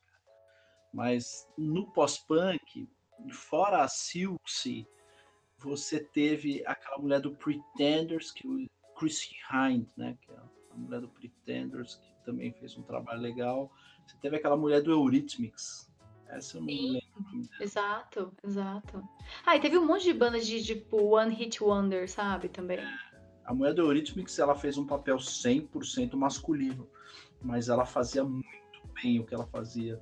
E aí você tinha as meninas do B-52 também, que Roxette, as meninas do B-52, uma delas eu eu era apaixonado por ela.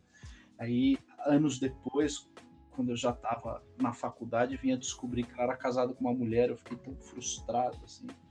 Acho que foram duas grandes frustrações que eu tive, né? A Kate... É... Caralho, como é que é o nome dela? Ela cantou com o... Ela cantou com aquele... com, com o punk lá. Eu já vou me lembrar. Ela cantava uma música chamada Candy. Esqueci o nome dessa filha de uma. Ah, é, cantou com Iggy Pop. Isso, com Iggy Pop. Cantou que ia falar Lou Reed, mas não é o Lou Reed, é o Iggy Pop. Eu vou lembrar o nome dela. É a vocalista do B-52. Eu era apaixonado, sim, sim. achava a voz dela maravilhosa e tal. Eu me apaixonei pela voz dela, né? É, e aí depois eu vinha descobrir que ela era casada com uma outra mulher. Fiquei tão frustrado assim. Eu só não fiquei mais frustrado quando eu descobri que o Rob Halford era casado com um cara. Aí o meu mundo caiu. é, compensou. Falei, não, agora deixa. Olha, a minha primeira musa, mulher, assim, que eu olhei e falei, cara, foi, lógico, a, a Suzy, mas depois eu falei, tá, quero ser baixista, lógico, né? Fui influenciada pelo Flea, pelo Les Claypool, normal, todo mundo é. Mas eu olhava para uma mulher e falava, meu Deus, ela é muito punkzona e não tá nem aí. Papel masculino também, que era a Sean Salt do White Zombie. Eu olhava para ela, falei, meu, tanto que tem foto minha na época que eu tocava, assim, totalmente. Só não tinha o cabelo dela, né? Aquele cabelo caracolado loirão, mas eu olhava, eu, é isso daí, ó. Essa é minha energia total, Judinger Energy, essa mulher aí. Então, de shortinho, baixo podre, tocando pra caramba. E eu via assim, eu ficava encantada. Falei, cara, que demais. Aí pegou um pouco de estereótipo, né? Mulher ser baixista, mulher só toca baixo, toca baixo, porque é fácil. Sabe umas besteiras assim que você era obrigado a escutar? Falei, é fácil, então toma essa porcaria pesada e manda ver. Vamos ver o que você vai fazer aí, mas não vai ficar tocando de palheta, não, que nem um babaca. Vamos tocar direito. E aí a pessoa já percebia, tipo, ah, tá, não é tão fácil assim, não é mesmo? Falei, exato, não é tão fácil assim. Então, mas eu gostava. Eu sempre prestei atenção mais nas baixistas, então, né? É, tive bastante banda cover também ao longo da, da vida aí. Ficava felizona, assim, de, é. tocar do meu jeito mais macho, né? De ser. É. Mas aí de cantora, pô, aí a gente ia ficar falando até amanhã, mas. Pois é. Se você quiser é. falar mais alguma coisa sobre música e mulher, manda ver. Aí se a gente for recuar, puta, uma das. Eu sempre gostei de jazz, né? Para mim, uma das vozes mais foda da história da humanidade é da Ella Fitzgerald, né?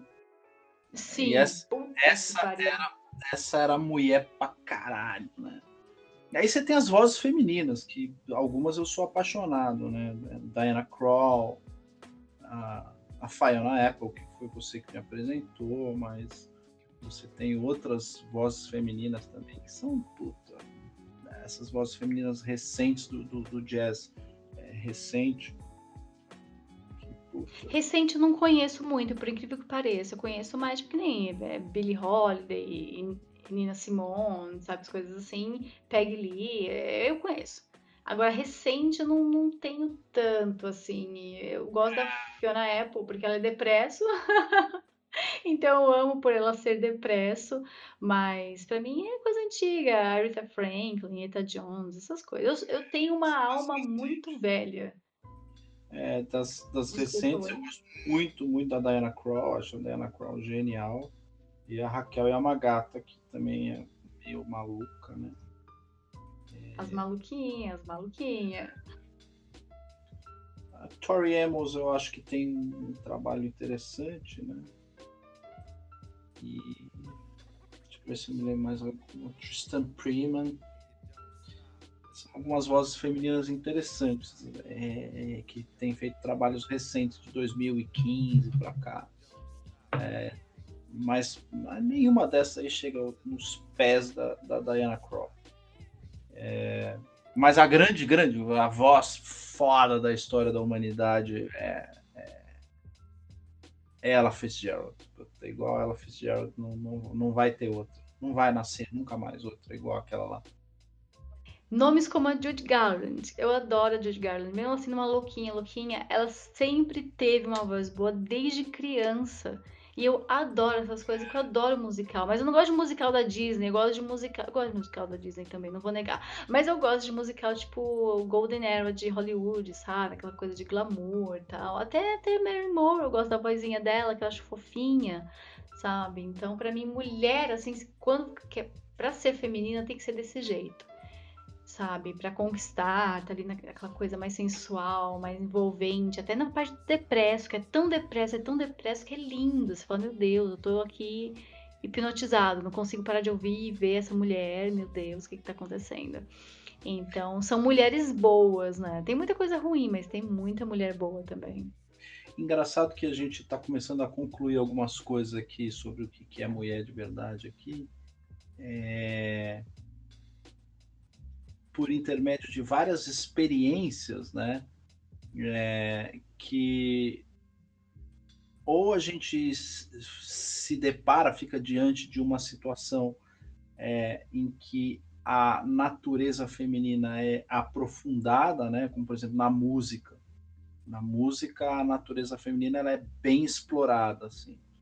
Você tem algumas formas de expressão que isso acaba aparecendo. Não sei por que na poesia isso não aparece, ou até na própria literatura, até quando você vai fazer o foco narrativo feminino, que é uma outra coisa que acabei me especializando na letras, eu adoro, adoro o foco narrativo feminino.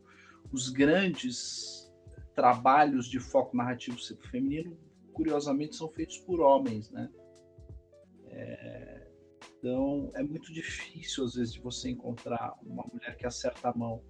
No caso da Mary Shelley, por exemplo, ela acerta a mão num foco narrativo ultra masculino. Né?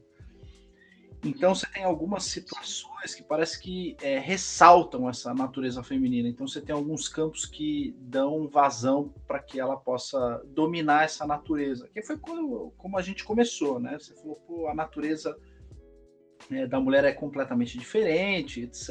e tal. E você tem algumas é, formas de atuação na sociedade que ressaltam isso. E outras formas de atuação que pedem que a natureza feminina seja é, desvirtuada, como por exemplo a arena política. A arena política ela exige o desvirtuamento da natureza feminina e é por isso que dá a cagada, né? Porque a mulher ela tem que ela tem que ir contra a natureza dela para poder fazer um trabalho é, na política que faça sentido. É... Ah, pega a Margaret Thatcher mesmo, durou na posição ali, sempre imbatível, sempre ele com aquela posição masculina. Não tem como você ser feminina o tempo inteiro num, num ambiente tão pesado, né? Que, te, que, exige tanto de você. E lógico, essa coisa, ah, tem que conquistar espaços.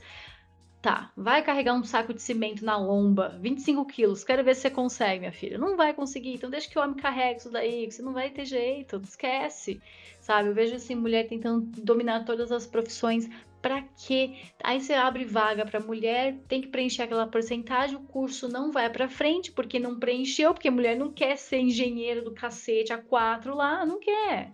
Entendeu? Mulher quer ser, sei lá, advogada, quer ser dentista, quer ser professora, quer ser. Entendeu? É outras coisas, não adianta é, essa forçação de barra. É, são profissões que envolvem cuidado, né? A, a, dentista, ela tá ali cuidando, a pessoa tá ali prostrada na, na, na, na, na maca, sei lá como é que chama, na cadeira de dentista, e ela tá ali cuidando. É, é A loira da odonto, gente, tem que formar mais loira da odonto.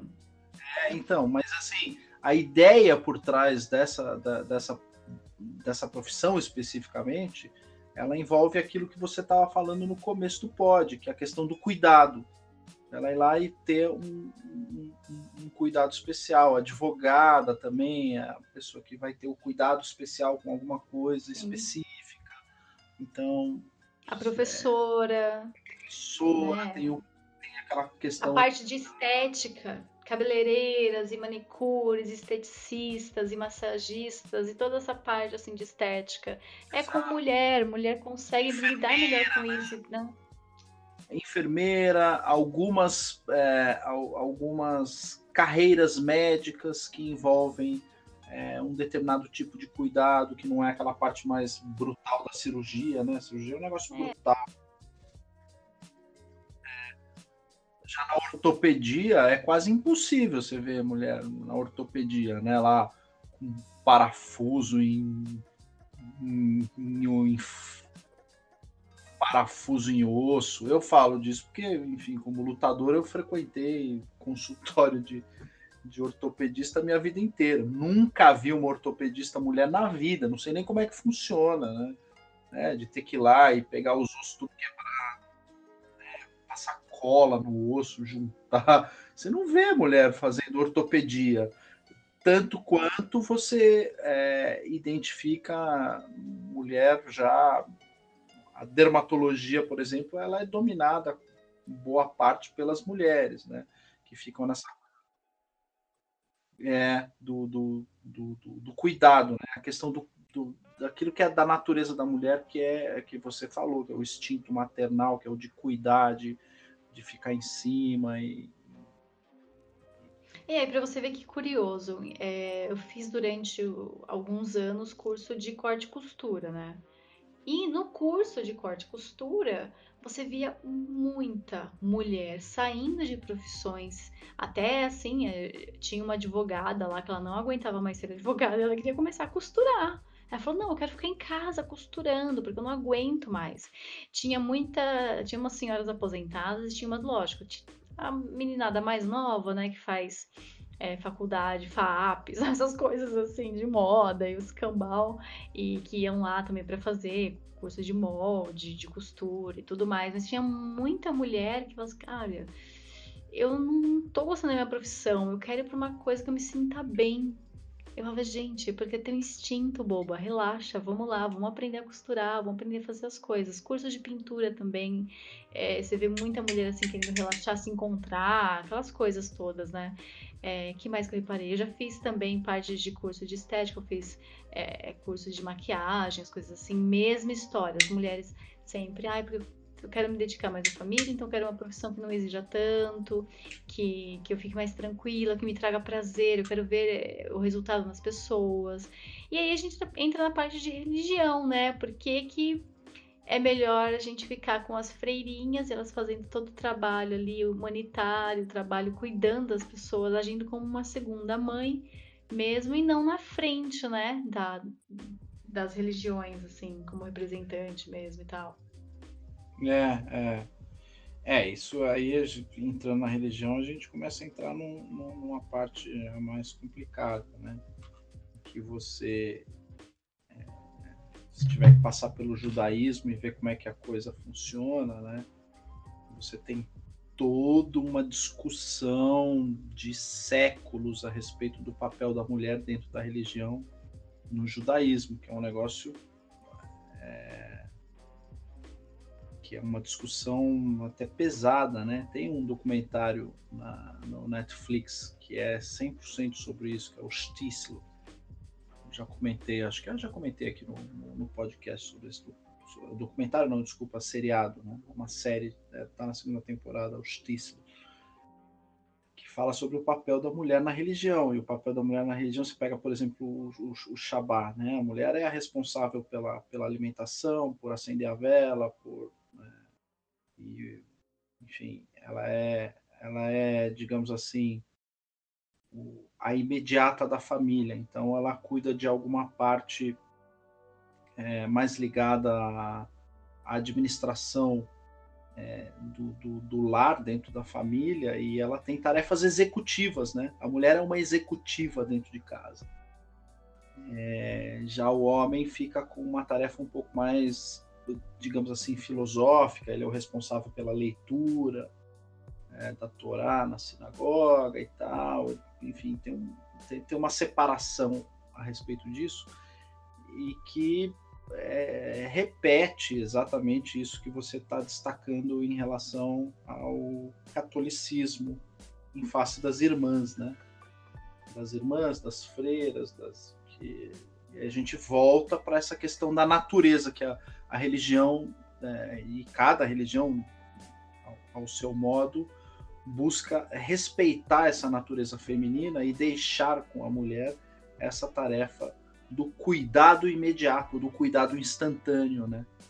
E retira do homem, é, retira do homem esse, esse papel de cuidado instantâneo. Porque o homem é descuidado mesmo, é descuidado consigo mesmo, né? Se o cara não tiver uma barriguinha, se não tiver uma cicatriz, desconfie. Né? Se for... Hum, lá vem a turminha da mãozinha macia. Aí eu, eu não quero nem saber.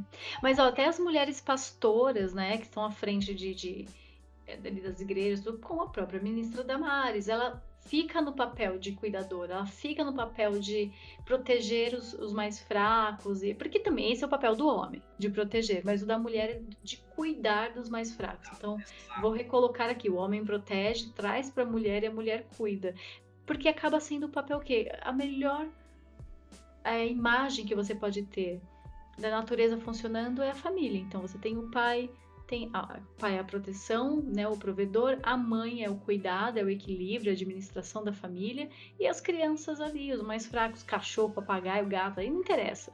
É, mas aí esse modelo é exatamente o que tem que acontecer. E você, lógico, que em casa, ah, mas meu marido ele é super bonzinho, ele cozinha, ele limpa, ele tal, tal, tal. Sim, mas você percebe quando você faz, parece que faz mais sentido, você se sente melhor. Então, eu sou total a favor de dividir, é, dividir tarefas em casa, mas eu acho que a mulher tem um zelo muito grande pelas coisas. Ela consegue zelar a família de uma forma muito bonita e, e, o homem tá ali como um provedor mesmo. Quando você entra nessas questões e começa a pensar nesse papel para as profissões, acontece exatamente a mesma passagem, a mesma coisa. Então transfere tudo que você consegue fazer dentro da família para as profissões, tanto da mulher quanto do homem. Então, o homem ali, a parte mais bruta é de proteção, é de, é de prover, de ir atrás e fazer as coisas pesadas, é mais inventivo, mais desafiador para certos campos. E a mulher é a parte do zelo, do cuidado, do apreço pelas coisas, da parte é, de construir ali é, o conforto. Então, todas as profissões que se encaixam nisso, você pode reparar, a mulher faz com muito mais aptidão, né? Uma professora, uma cuidadora, coisas assim. E lógico, em todos os campos, que seja nas ciências, nas ciências exatas, humanas, não interessa, dá para encaixar. Eu acho que a forçação de barra que empurraram nas mulheres durante 100 anos acabou estragando de um jeito ruim, assim, é, não tem estragar jeito, de jeito bom, mas estou falando assim, estragou de um jeito na raiz da mulher então ela acha que ela realmente precisa agir como homem em tudo. E olha que eu tô falando que eu era uma pessoa que agia como homem na parte musical, tá? Só nessa parte. É, e ela tem que se colocar numa posição de enfrentamento ali com o homem para poder provar que ela vai conseguir fazer aquilo. Porque se ela não conseguir, ela vai estar tá dando razão à natureza. Aí ela já se sente fracassada. E ao invés disso, ela devia, na verdade, celebrar. Falar: olha, eu sei que eu não tenho jeito para isso, mas eu sou excelente nisso daqui, porque a minha emoção e a minha intuição vai me ajudar a sair desses problemas, vai me ajudar a encontrar soluções nesse campo. E na política, voltando lá no começo, só para concluir, depois você concluir sua parte também, lá na política no começo acontece a mesma coisa. Quando entra em conflito, que ela precisa tomar decisões e ela vê todas as pessoas ali do lado, um furando o olho do outro, se matando, literalmente e figurativamente também, mas tipo aquela, aquele ninho de cobra e ela, ela tá ali, ela vai cuidar de quem? Dela. Aí ela começa a cuidar dos interesses dela. E o interesse da mulher na política, né? A gente sabe muito bem que é complicado. Aí entra a vaidade, ela fica nesse conflito que não tem fim e estraga tudo, porque ela não consegue administrar essa porcaria, entendeu? Aí prejudica em casa, aí não vai ser uma boa mãe, já vira uma bagunça, deixa a família de lado, entra de cabeça nesses negócios e nada, nada, nada e não chega do outro lado. É. Então é difícil, é difícil. É, e, e o, o ápice da carreira da mulher na política, ela tem dois, dois caminhos. Ou ela fica louca igual a Maria do Rosário, ou fica louca e igual a Janaína. São os dois perfis de, de, de fim de carreira na política.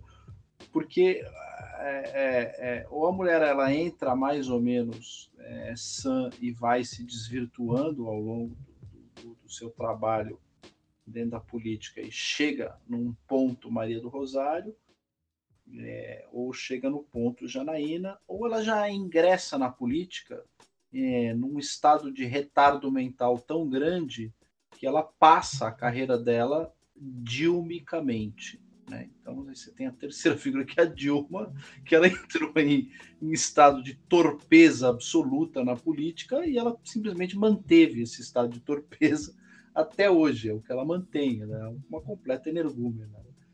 É... No lado do conservadorismo, as mulheres têm uma chance maior de ficar na política mais tranquilamente, por exemplo, no caso da Bia Kisses e da Ana Campagnolo, você vê é, que elas são mais serenas quando elas estão ali lidando com as coisas delas, né? A minha imagem, as, aqui é meu marketing, é, é, uma coisa um pouco mais tranquila. Aí quando é para ir para cima das causas, né, das pautas é, pesadas, como aborto, é, essas coisas assim, elas vão com tudo mesmo, porque elas têm uma base muito boa. Você acha que é mais fácil transitar como mulher na política sendo conservadora? Não, Ju, não. Eu acho que é uma tarefa tão dura assim para a mulher é, ficar nessa posição e defender pautas que a carreira é, de, de uma mulher na política ela acaba naturalmente se abreviando, né? Ela acaba sendo abreviada. Eu não consigo ver é, uma mulher se mantendo na política até os 80 anos, como tá o FHC aí, que a assombração do caralho, esse cara não, não, não, eu acho que assim, chega num certo momento que a mulher ela toma consciência, né? Fala, ah, meu trabalho era esse mesmo, fiquei aqui 10, 15 anos e tal. Então eu vejo de maneira mais abreviada, que é o que aconteceu com a Margaret Thatcher. É, não podia deixar de citar, pô, agora lembrei aqui, minha, minha ídola na política, e olha só que coisa maluca. Eu vou ter que confessar que eu tenho uma ídola na política que, que era socialista, cara. Que é a Golda Meir. A Golda Meir foi primeira-ministra de Israel durante a, a, a, guerra do Yom Kippur, né? Foi uma guerra que o tiro literalmente saiu pela culatra. É, Moshe Dayan fez umas cagadas lá na guerra do Yom Kippur. E digamos que a guerra terminou empatada, né?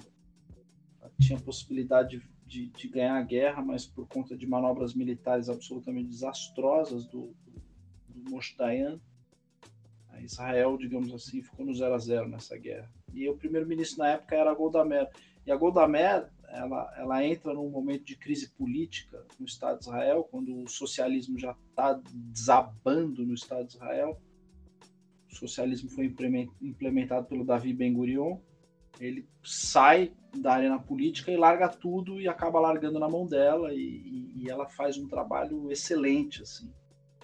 Porque ela coloca o, o, patriotismo dela né o sionismo dela acima de questões ideológicas. Então a Golda Meir é, é, num momento muito delicado ela coloca essa questão do cuidado com, o povo de Israel de uma maneira muito, muito interessante. Tem uma biografia da Golda Meir chamada The Lioness.